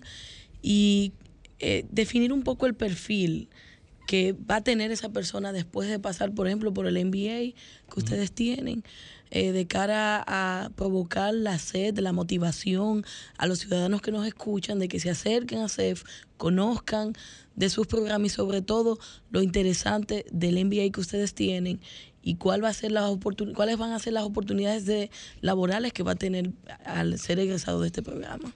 Sí, pues mira, eh, más que hablar de egresados de CEF Santo Domingo, porque todavía, como llevamos un año y pico, no han terminado de, de salir de la maestría, puedo, sí puedo hablar de los 2.000 que comentaba antes que han pasado por las maestrías en España. Eh, muchos de ellos han venido aquí con todo ese conocimiento y han montado sus propias empresas. Y les está yendo, de hecho, muy bien. Algunos hay en Santiago, otros hay en, Punta Cana, que recuerde, y aquí en Santo Domingo. Empresas de, consultorías de marketing, empresas de consultoría de negocio, desarrollo de negocio, etcétera. Eh, al final, lo, lo que nos, lo que más nos, nos, nos agradecen los estudiantes es que lo que comentaba antes, los profesores son profesionales, pues el director de recursos humanos, el director de marketing, el director financiero, etcétera, que lo que hacen por la mañana lo cuentan por la noche en las clases. Bien. Entonces, es la forma de aprender. Por supuesto que tenemos los manuales y tenemos mucho No, es- contenido no es ellos lo duro, viven, no es duro. Claro, o sea, es Eso vivencias. es, eso es. Está la parte Exacto. práctica, la parte del manual que tienen que leer, ¿no? Tú tienes que Claro. alimentar de mucho conocimiento la cabeza para luego tomar decisiones, responsa- asumir responsabilidades, etcétera. Entonces, gracias a ese pragmatismo ¿no? de, de las asignaturas, de las materias, ellos ya saben hacer cosas. Y vienen aquí y, por supuesto, emprenden. Otros eh, directamente consiguen ascender en la, empresa. Tenemos gente que que está aquí en bancos, en banca privada. Tenemos gente, bueno, pues en, no voy a mencionar todas las empresas, pero en muchas empresas han conseguido el ascenso porque se han ido para allá con ese requisito. Están trabajando, consiguen una beca o sin beca directamente, se van para allá, vuelven con el conocimiento, ascienden y aplican. Sí, porque el mundo está tan competitivo ahora mismo que mientras más eh, preparado tú estás, más oportunidades tienes. Y, y, si- y las personas que solamente desean tomar clases virtuales, ¿hay espacio solamente para los que quieren tomar clases virtuales? Sí. Eh, lo que comentaba antes es el eh, UDIMA, la Universidad de Distancia Madrid, creció o nació, pues precisamente fue la primera universidad online privada de España. Y muchos alumnos de Dominicana y de toda Latinoamérica, incluso de todo el mundo de, de habla hispana, por supuesto, están estudiando desde sus casas con nosotros, desde el 2008. Entonces utilizamos las plataformas, tenemos a los recursos, como tenemos nuestro propio material, lo tenemos en digital también, por lo tanto no es ningún problema para alumno descargarse eh, este mismo libro en digital, etcétera. Entonces, sin irse para allá y sin ir a una escuela o a un instituto o unas instalaciones, pueden estudiar exactamente lo mismo, con los mismos profesores. Excelente. Antonio, no solo las empresas en la República Dominicana necesitan de un personal calificado, de buenos administradores, también las instituciones públicas. Eh, ¿Cuáles son los pasos que ustedes están dando como institución de cara a crear alianzas con ministerios e instituciones del gobierno que facilite a esos gerentes y quienes están enfrente tomando decisiones puedan ser cada vez más calificados para garantizar la optimización de los recursos e incluso eh, decisiones asertivas en, sus, en sus diferentes instituciones. Pues, como comentaba antes también, en 1967 nació el CEF para formar a profesionales que pasasen a adquirir empleos públicos. Eh, por lo tanto, a día de hoy, que han pasado cuarenta y pico años, seguimos formando gente, gente eh, estudiantes, ¿no? Para que asuman esas responsabilidades a nivel público, en todos los organismos públicos que a lo mejor tenemos en España. Tenemos muchísima experiencia con la parte pública. Esa, mm, a ver, es un cambio de cultura realmente. Es decir, no podemos aplicar lo mismo allí que aquí, Claro. porque es otra cultura. Pero sí tenemos los medios y sí tenemos la- las formas de hacerlo, los contenidos y la filosofía de, de poder hablar con organismos públicos, con ministerios, con cualquier organismo y ofrecerle qué podemos hacer para a nivel eh, de Hacienda, por ejemplo, a nivel de impuestos, a nivel de economía, a nivel de educación, todas esas cosas, por supuesto, y de hecho estamos en contacto con muchos ministerios y con muchos organismos para, oye, si podemos ayudar, estamos aquí para hacerlo. No hay excusa, La señores. alcaldía. Señores, tenemos que despe- despedir al licenciado, puedo decir licenciado Antonio Reina, de verdad que importantísima su intervención y de verdad el desahogo, el equipo le da las gracias por su por su intervención y su participación con nosotros, que sé que ha sido de mucho agrado para todos los radioescuchas que nos es- que están aquí y los que están también allá. Estoy mirando los cursos que voy a hacer ahí. Aquí están, es. aquí están tirando que quieren el libro. ¿Cómo lo Eh, hacemos? Entonces, el, eh, eh, el licenciado, eh, link. despide, el, pro- el despida su intervención, esos micrófonos son suyos. Pues nada, darles las gracias a todos por darme la oportunidad de venir aquí a hablar de mi libro, que eso es muy típico en España, ¿no? Lo de hablar en su de su libro. Y oye, pues ojalá pueda volver, pueda contar cualquier sí. cosa más. y Claro están sí. todos invitados a, a venir a conocernos a Nuevo Así Centro. es, si Dios quiere. Y recibirán un regalito Ay. En forma de libro en las próximas semanas. Así Ya es. tengo mi libro Pues muchísimas gracias, licenciado. eh. Nos vamos a una pausa. Estás escuchando Desahógate RD por Sol 106.5. Donde te muevas está el talento y la música de la más interactiva. Digita www.solfm.com. Sol, la más interactiva. Donde te muevas está.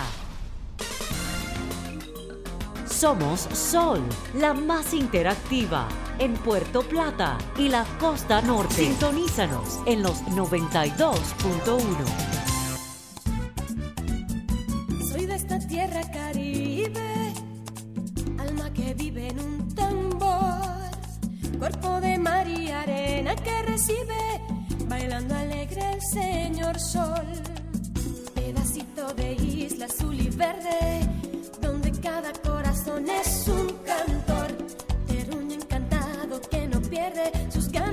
crecer y ser mejor. Gente gozando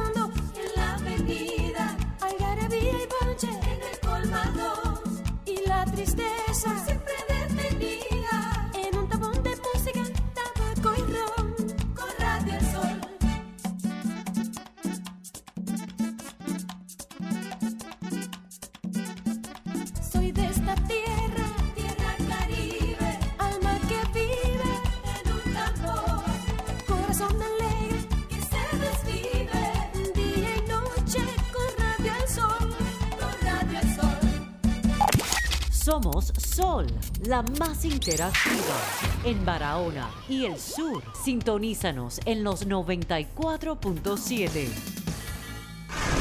Donde te muevas está el talento y la música de la más interactiva. Digita www.solfm.com. Sol, la más interactiva. Donde te muevas está. Sol 106.5. Estás escuchando Desahógate RD por Sol 106.5.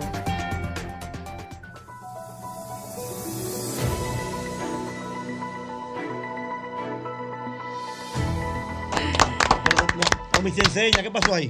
No, lo que pasa es que el, el licenciado dejó todo encendido, ¿verdad, Raúl? Señores, tenemos ahora ya la intervención de Cristi Rodríguez Cuevas y el, y el politólogo, activista social y comunitario, Teodoro, doctor Teodoro Rodríguez Taveras. Eh, son representantes eh, del grupo de parceleros de las tres piezas de Bávaro y de verdad que es un placer tenerle en, en Desahogate República Dominicana.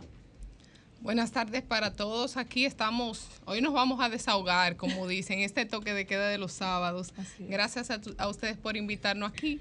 Estamos representando al grupo de parceleros de la zona de Tres Piezas Bávaro y de República Dominicana, porque donde se está hablando de hacer una inversión del aeropuerto más moderno del Caribe, que ese será con Dios delante, el Aeropuerto Internacional de Bávaro. ¿Qué se espera? Turismo, empleo y desarrollo. Así es. Precisamente por eso eh, nosotros le, le- le hicimos esta, esta invitación, eh, doctor, para que ustedes nos digan cuáles, cuáles van a ser los beneficios Pero de realmente. entrada, licenciada, antes de eso, de entrada, ¿por qué tres piezas? Bueno, eh, para, o sea, ahor- ahorita le decía que quisiera, quisiéramos saber realmente cuál será el, el- los beneficios del proyecto del Aeropuerto Internacional de Bávaro eh, a toda la provincia. Pégase Sí. más al micrófono, por favor. Muy buenas tardes. Para nosotros es un honor estar aquí en Desahógate RD. Así es. Empecemos eh, por una parte que viene siendo, ¿por qué decía aquí el hermano tres piezas?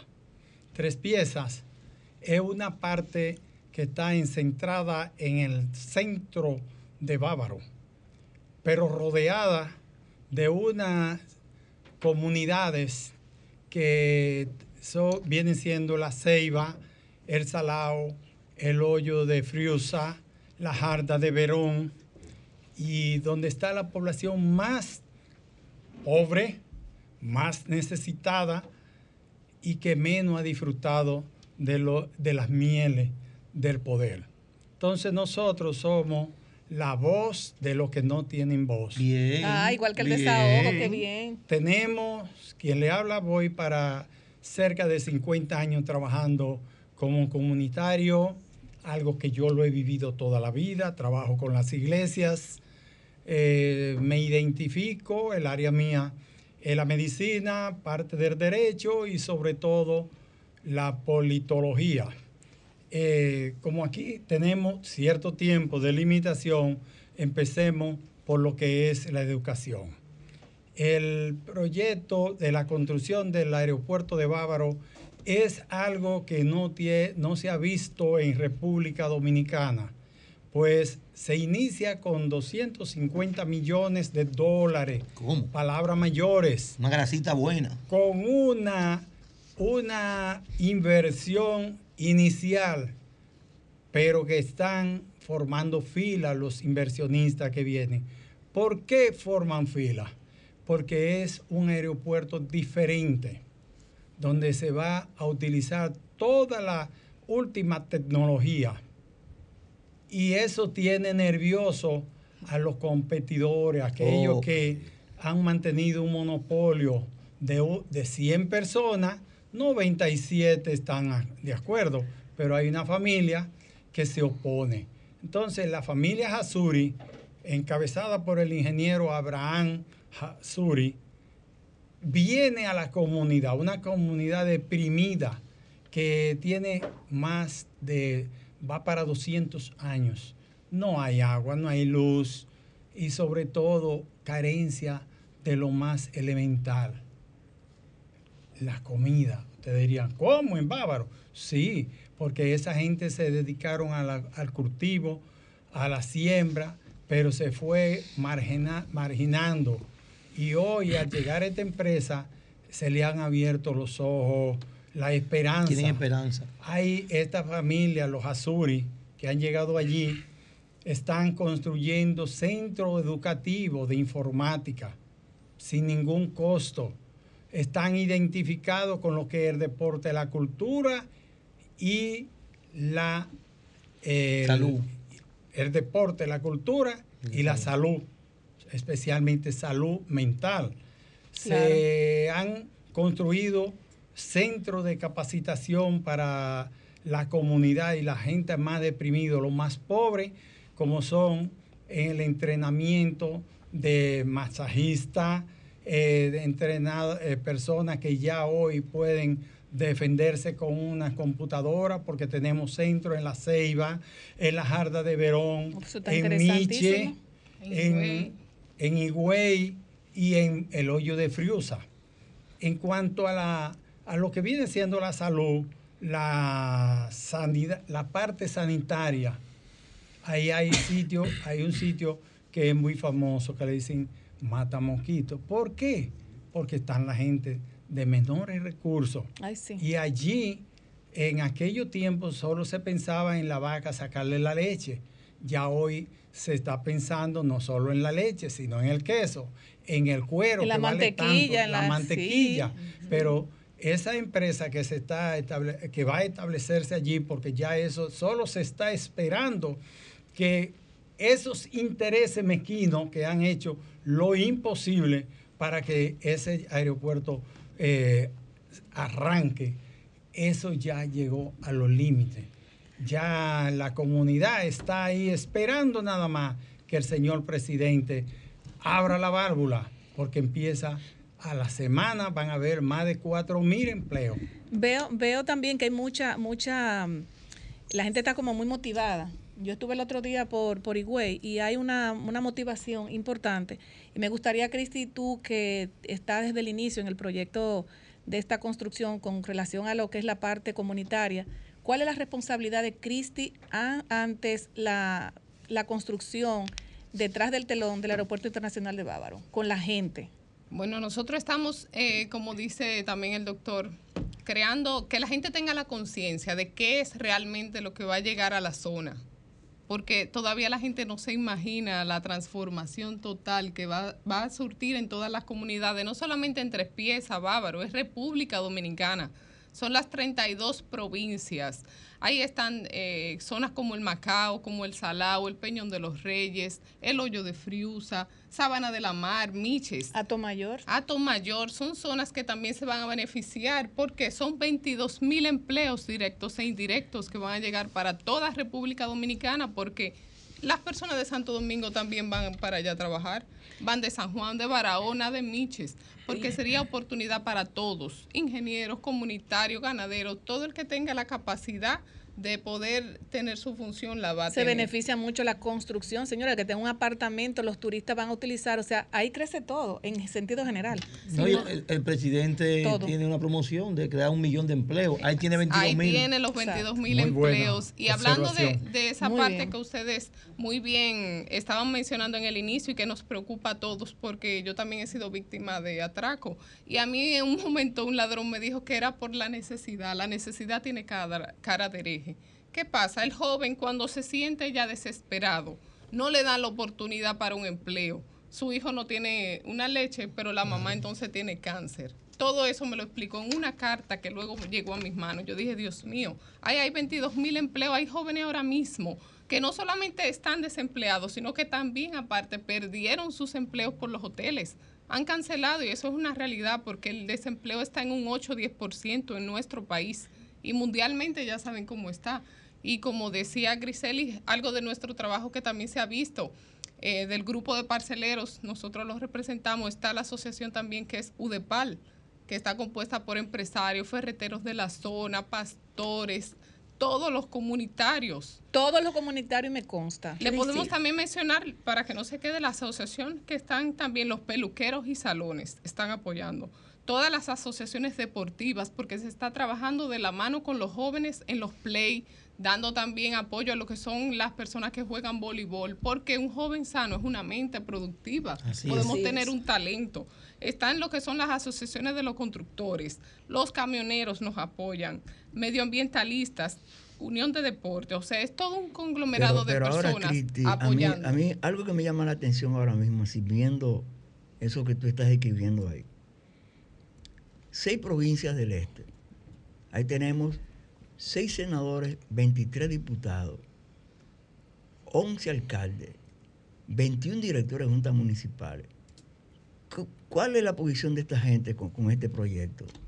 Están en silencio porque, como hemos dicho, para el voto salen y te tocan la puerta y te llaman y te buscan. Pero al momento que la comunidad lo está ahora mismo necesitando, que le, hemos, le hacemos un llamado también al señor presidente Luis Abinader que se recuerde de que en Higüey hubo un cambio. Entonces, ¿qué pasa? Esperamos que no sea para mal, porque ahí está la comunidad de pie pidiéndole al presidente que vaya a dar el primer Picasso, porque Pres- no hay obstáculos, no hay obstáculos. Todo ha sido parte de un entramado y un monopolio que lamentablemente todavía se ve en nuestro país. Cristi, quienes se oponen al proyecto, ¿cuáles son los argumentos que presentan?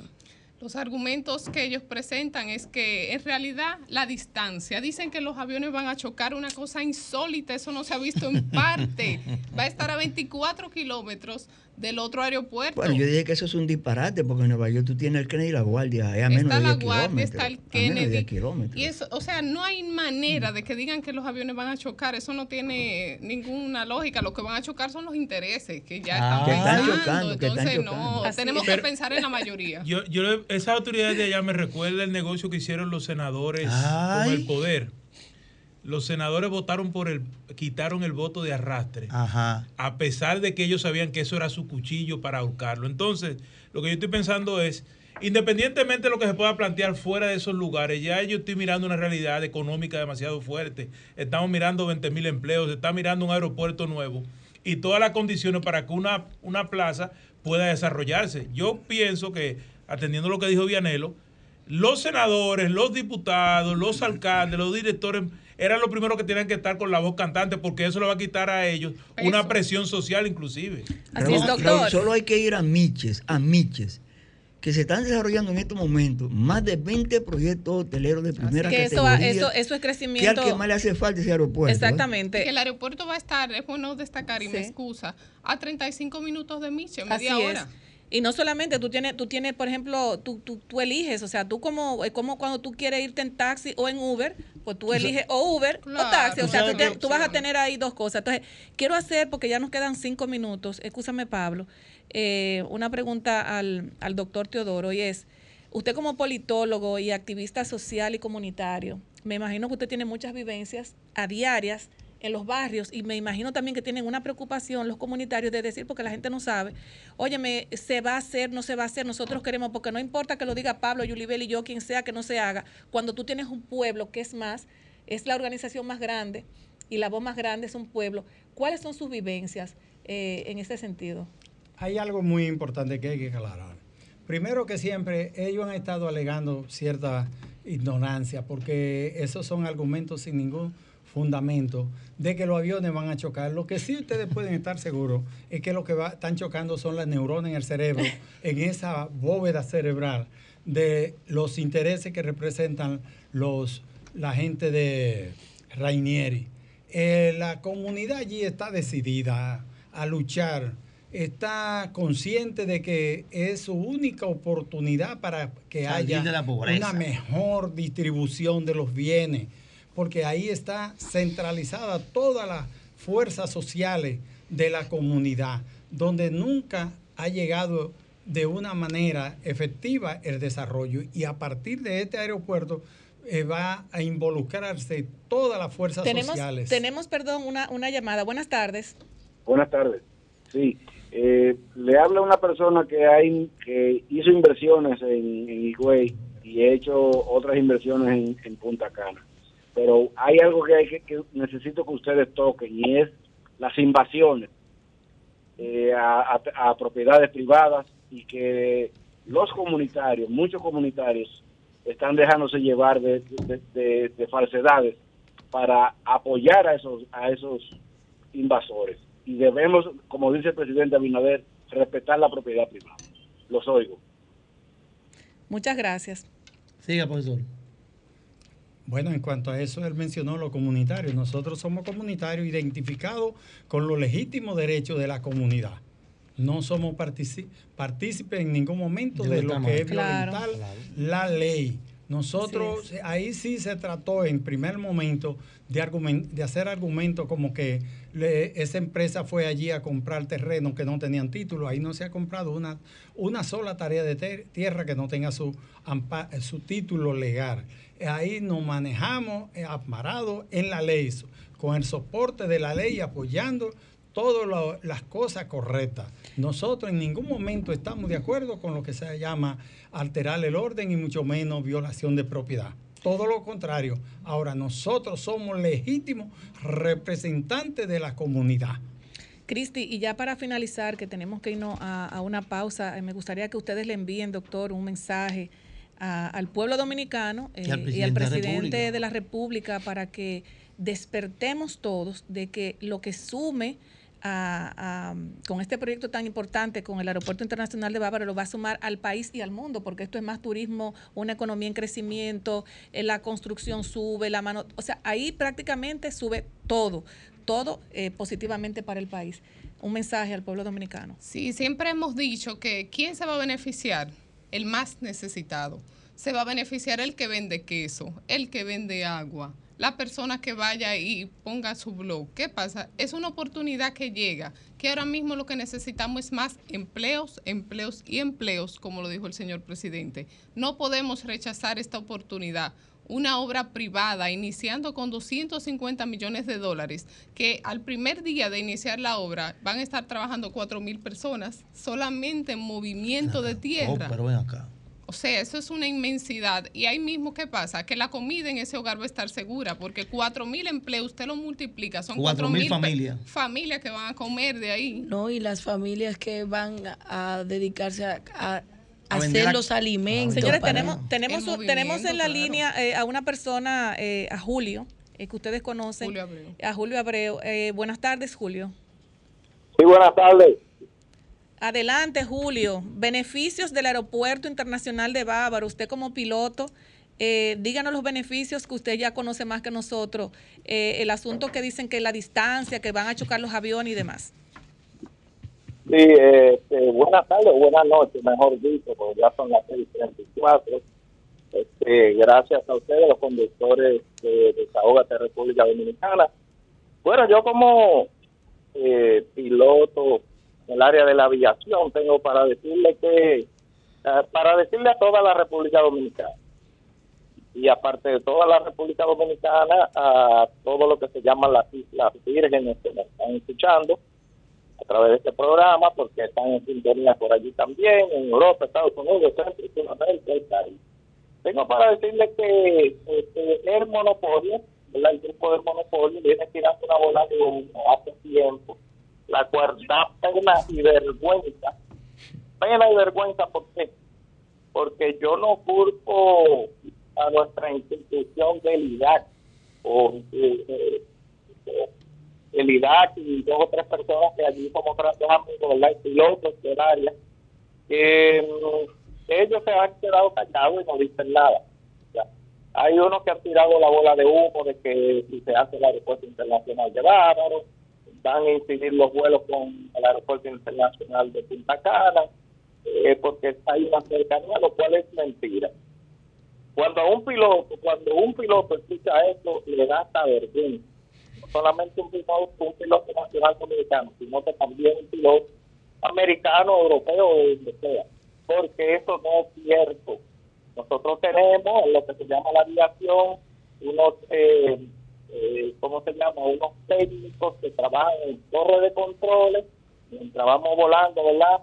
Eh, comunicación, aeronaves, torre de control, tenemos también eh, equipos avanzados como son los GPS ahora mismo, que hay una avanzada y una tecnología que no deja bajo ningún concepto que choquen los aviones aire. Inclusive cuando en los años de los 80 y cosas así que los eh, los eh, equipos eran análogos, no sucedía tal cosa. Miren, le voy a poner, por ejemplo, aquí en Puerto Rico, que es una pequeña isla, pequeñita, pero hay, uh, hay aeropuertos. Mira, le voy a hacer mención de la base Reini en Aguadilla, base Reini de Aguadilla, Fuerza Aérea de los Estados Unidos en Aguadilla, pero que también comparten el mismo eh, terreno con el aeropuerto internacional eh, de Aguadilla. La base Reini comparte los terrenos y las pistas con también el aeropuerto internacional de Aguadilla. O sea que no hay ninguna distancia, ¿verdad? Allí lo que hay en efecto es que los dos funcionan al mismo tiempo y se hacen maniobras eh, militares de la Fuerza Aérea como también aterrizan aviones este, civiles. Julio. También tengo para decir, dígame. Julio, nosotros tenemos eh, eh, que hacer una pausa porque tenemos un compromiso eh, de la diáspora. A mí me gustaría extenderle, que me voy a poner de acuerdo con Cristi, eh, un programa realmente especial para ustedes, que ustedes vengan a una comisión conformada, empezando por usted. Y de verdad le hacemos esta invitación porque tenemos un compromiso de la diáspora que ya nos están esperando en la línea. Y de verdad Oh. que eh, la- las aclaraciones de ustedes son muy interesantes, de verdad que sí. Y sí, eso es negativo, lo que han tirado, tirado la bola de humo. A la gente que no se asuste que el aeropuerto internacional de Bávaro lo que viene a traer adelanto, progreso y mucha economía para muchos turistas que ahora están siendo prácticamente este, sometidos a cierto escrutinio en el otro aeropuerto porque es un aeropuerto privado Así Con eso es. se evitan muchas cosas. ¿eh? Pues muchísimas gracias, Julio. Muchas gracias a usted y que pasen buenas noches. Gracias. Bueno, pues señores, muchísimas gracias, Cristi, doctor, y de verdad que le vamos a extender esta invitación y de- nos tenemos que ir a una pausa y pues, volvemos en breve. Gracias. Estás escuchando Desahógate RD por Sol 106.5.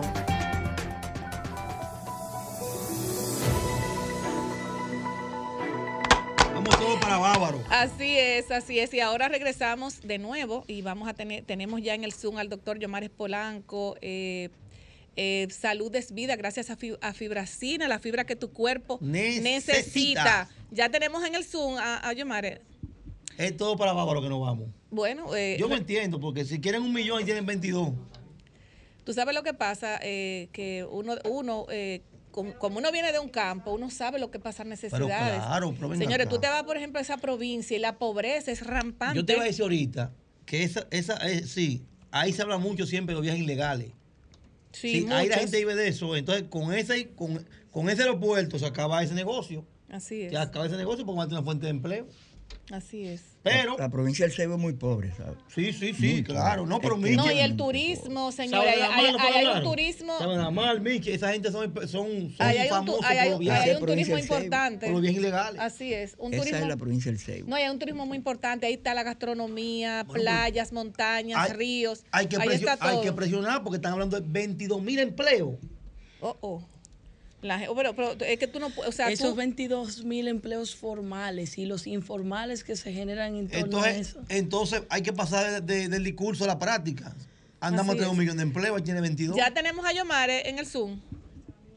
Ahí tenemos 22. vamos- Los vamos- colmados se ven beneficiados porque se mueve, como dice Pablo, eh, Mira, Pablo, el comercio el menudo. La grasa. El El comercio informal es el más beneficiado con- Claro. con, este tipo de proyectos. Ahí hay que sentarse porque hay algo que el profesor dijo ahorita que me dejó a mí hasta sin aire.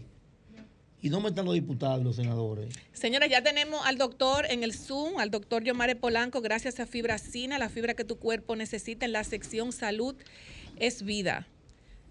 Adelante, profesor. Doctor, buenas tardes. Grisel y equipo, desahógate, me voy a desahogar de nuevo. ¿Cómo están ustedes? Muy bien, doctor, usted está, usted muy buen mozo, doctor. Es que yo ¿Dónde te dije a ti que esta es la hora de mi familia, de mi esposa. Ella me lleva todos los días esta hora y yo soy un gobernado. Ahora estamos en un lugar en New Jersey que se llama East Brunswick, donde unos amigos.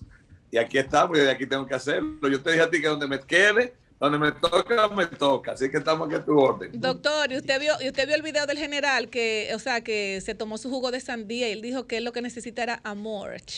Yo lo vi eso- y mira, eso en tolete de hombre. Así es, muy querido.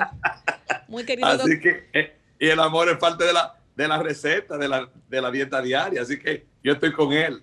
Bueno, Ah, y en esa con dieta diaria vamos a incluir a fibracina, doctor. Dígame usted, ¿qué hacer? Obligatoriamente. Si tú quieres vivir muchos años, si quieres conocer el secreto de la juventud, necesitas por lo menos tres cosas indispensables. Si alguna de las tres no la tiene, va a tener problemas. Primero, para ser saludable, tú necesitas amor, es cierto. Así es. Tú necesitas ejercitarte. Tiene que estar en movimiento. Las máquinas, los cuerpos que no se mueven se oxidan. Baila hasta con el palo de la escoba. Baila, baila con, con quien tú quieras, como tú quieras, pero baila hasta solo como un mono. Baila. Tiene un video que te Mueve. bailando. Pero no baila, no baile, no baile con un bastón, no baila moviendo todo el cuerpo, todo el pingüino. esqueleto, como dice la Cocobán.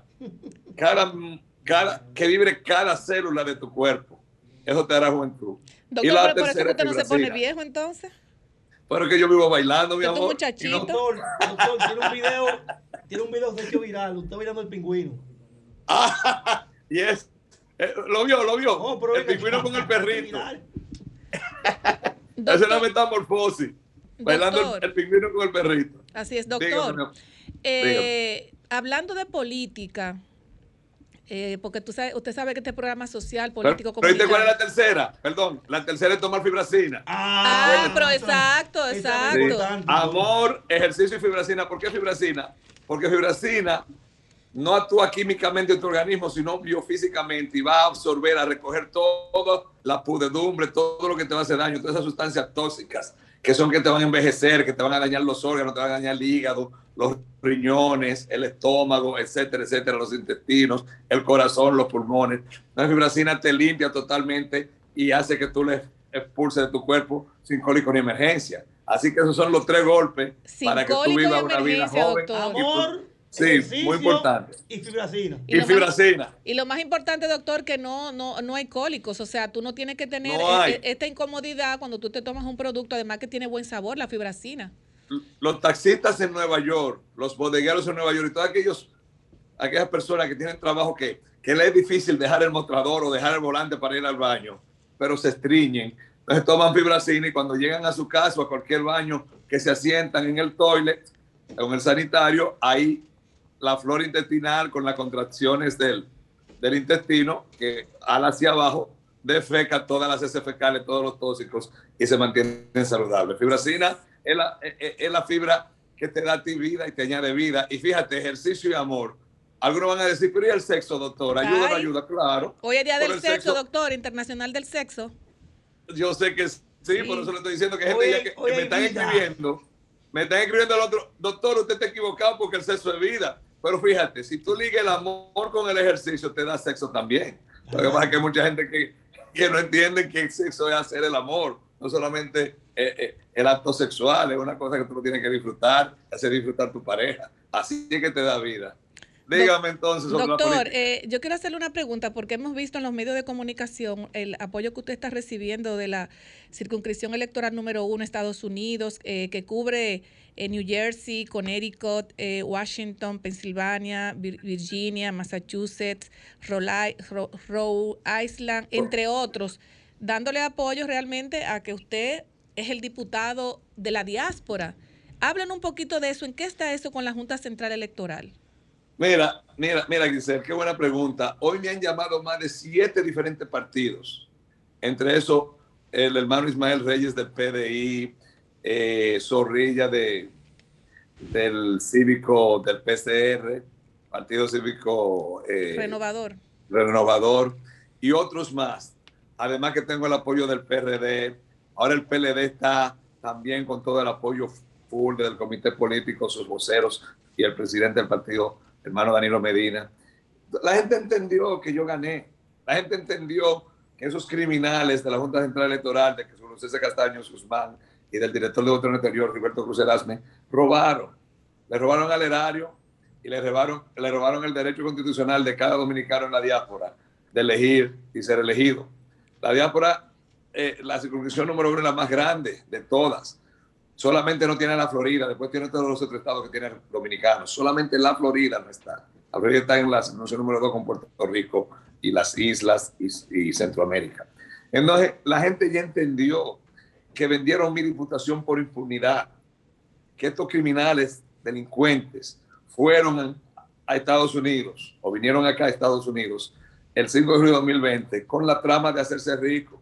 Más de 5 millones de dólares perdidos. Que yo que vi los papeles de la auditoría que se hizo, te puedo decir que da pena y vergüenza, que esa gente se creen como que uno no sabe leer ni escribir. Y además en el, en el caso mío, quemaron los votos, robaron 28 colegios, contaminaron más de 75 co- colegios, pusieron hombro- mangas por hombro para que no se contaran, para que yo no pasara. Y con esto vendían mi diputación al nuevo presidente, al nuevo gobierno. Porque recuérdate que cuando yo pido el 6, el, el 5 fueron elecciones, 5, 6, 7, yo pido que se encuentren los votos y se me niega. Ya Abinader, Gonzalo había, eh, había dicho que, era, que Abinader había ganado.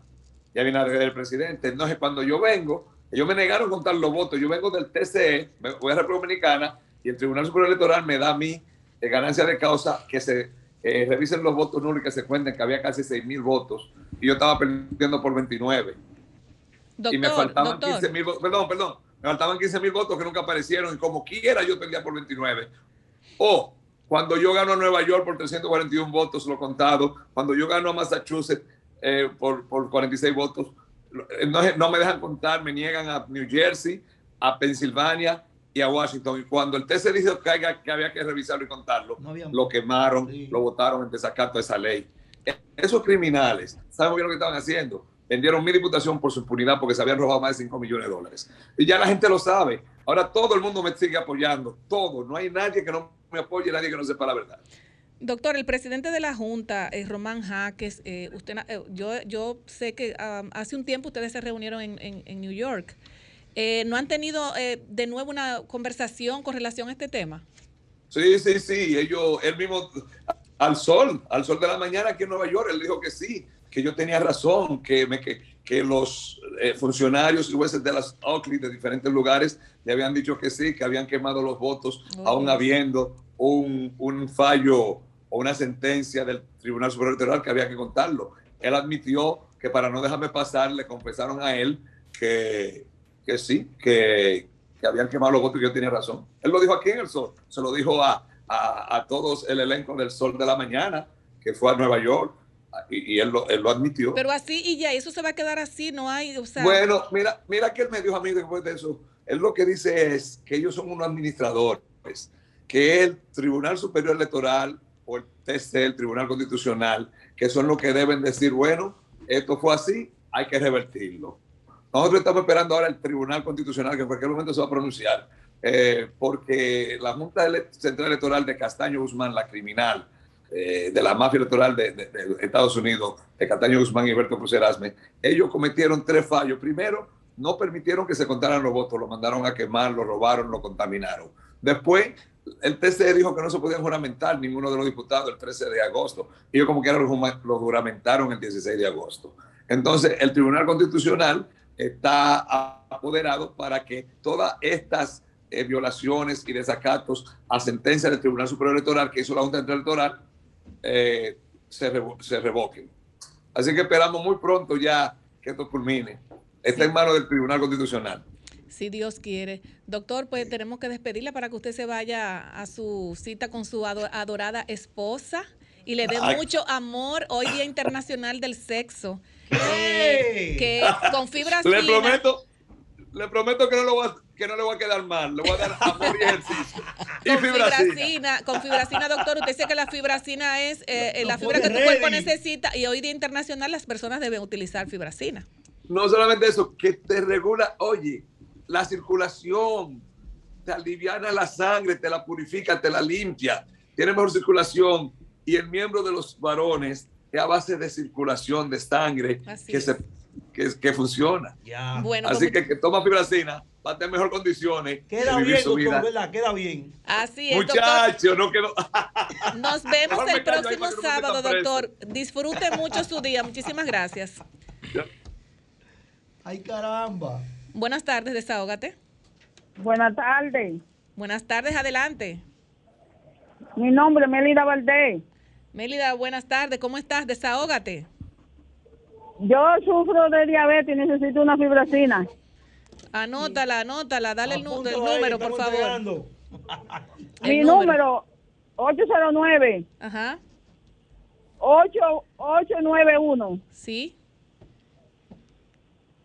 09 par de 6. Muchas gracias. Positivo. Gracias. Le llamamos más adelante. Aló, buena. Aló, buena. Buenas tardes, desahógate. Sí, buenas tardes. Adelante. Diamelo, Grisel, todos. El Pidio Reyes de este lado. Hola, Elpidio, ¿cómo estás? Buenas tardes. Muy bien, gracias, especialmente Giselle, por el trato que me dio el sábado pasado. Miren, es el tema de la delincuencia con el, con el cual ustedes estaban tratando ahorita y el tema policial. Suéltala. Yo creo que a los delincuentes hay que darle lo que se merecen. No me vengan a mí con tratos y con personas que lo que andan es atracando y asesinando para comprar droga y los últimos Jordan. Esos delincuentes con 13 fichas no se regeneran, Viamelo, Raúl y todos. En el año 2006, mi papá era un pensionado y lo mataron para quitarle un revólver de esos viejos. Lo recuerdo, lo recuerdo. Pero no solo eso, esos delincuentes a los dos años o tres años fueron sueltos y mataron otros pensionados, incluyendo el jefe de, ser- de seguridad de Ferretería Americana. A los delincuentes lo que hay que hacer es darle para abajo sin mediar palabras, y que no me vengan con teorías y que, que, que, le- que- no, no, no, no, no es para abajo que hay que darle, o tullirlo, o lisiarlo, porque esos delincuentes, el dinero que le quitan a uno es para comprar droga, que los últimos Jordan, reitero, y siempre, están hermano, en no los teteos en las discotecas. Pues mu- muchas gracias. Ahí está tu Sí. desahogo. Muchas gracias. Buenas tardes, desahógate y ahí despedimos. Buenas tardes. Buenas tardes. Buena. Oh, ¿Cómo Dionisio. estamos, Super G? ¿Cómo está, Dionisio? Dionisio Ferrera. No, bien. fui- ya tenemos que cerrar, el único de la Dionisio. región, del país y el mundo, Dionisio Ferrera. Así es, Dionisio. Dionisio, Oye, te- despide el programa, que no- ya tenemos que Oh, irnos. sí, lo, lo voy a despedir a mí, espérate. Es para que recordarle eso. Parece que a veces a ver dominicanos como que sufrimos de amnesia. Tú sabes que Chubaque que inundó los guantes.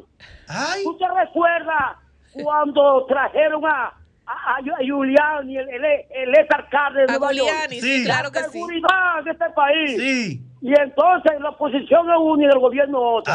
Y, y Chu, ahora que lo traigan a él para que para que él controle la, la, la, la, la- la- la inseguridad de este país. Él es que tiene que venir, porque le dieron mucho bombo a eso y sacan capital político con eso.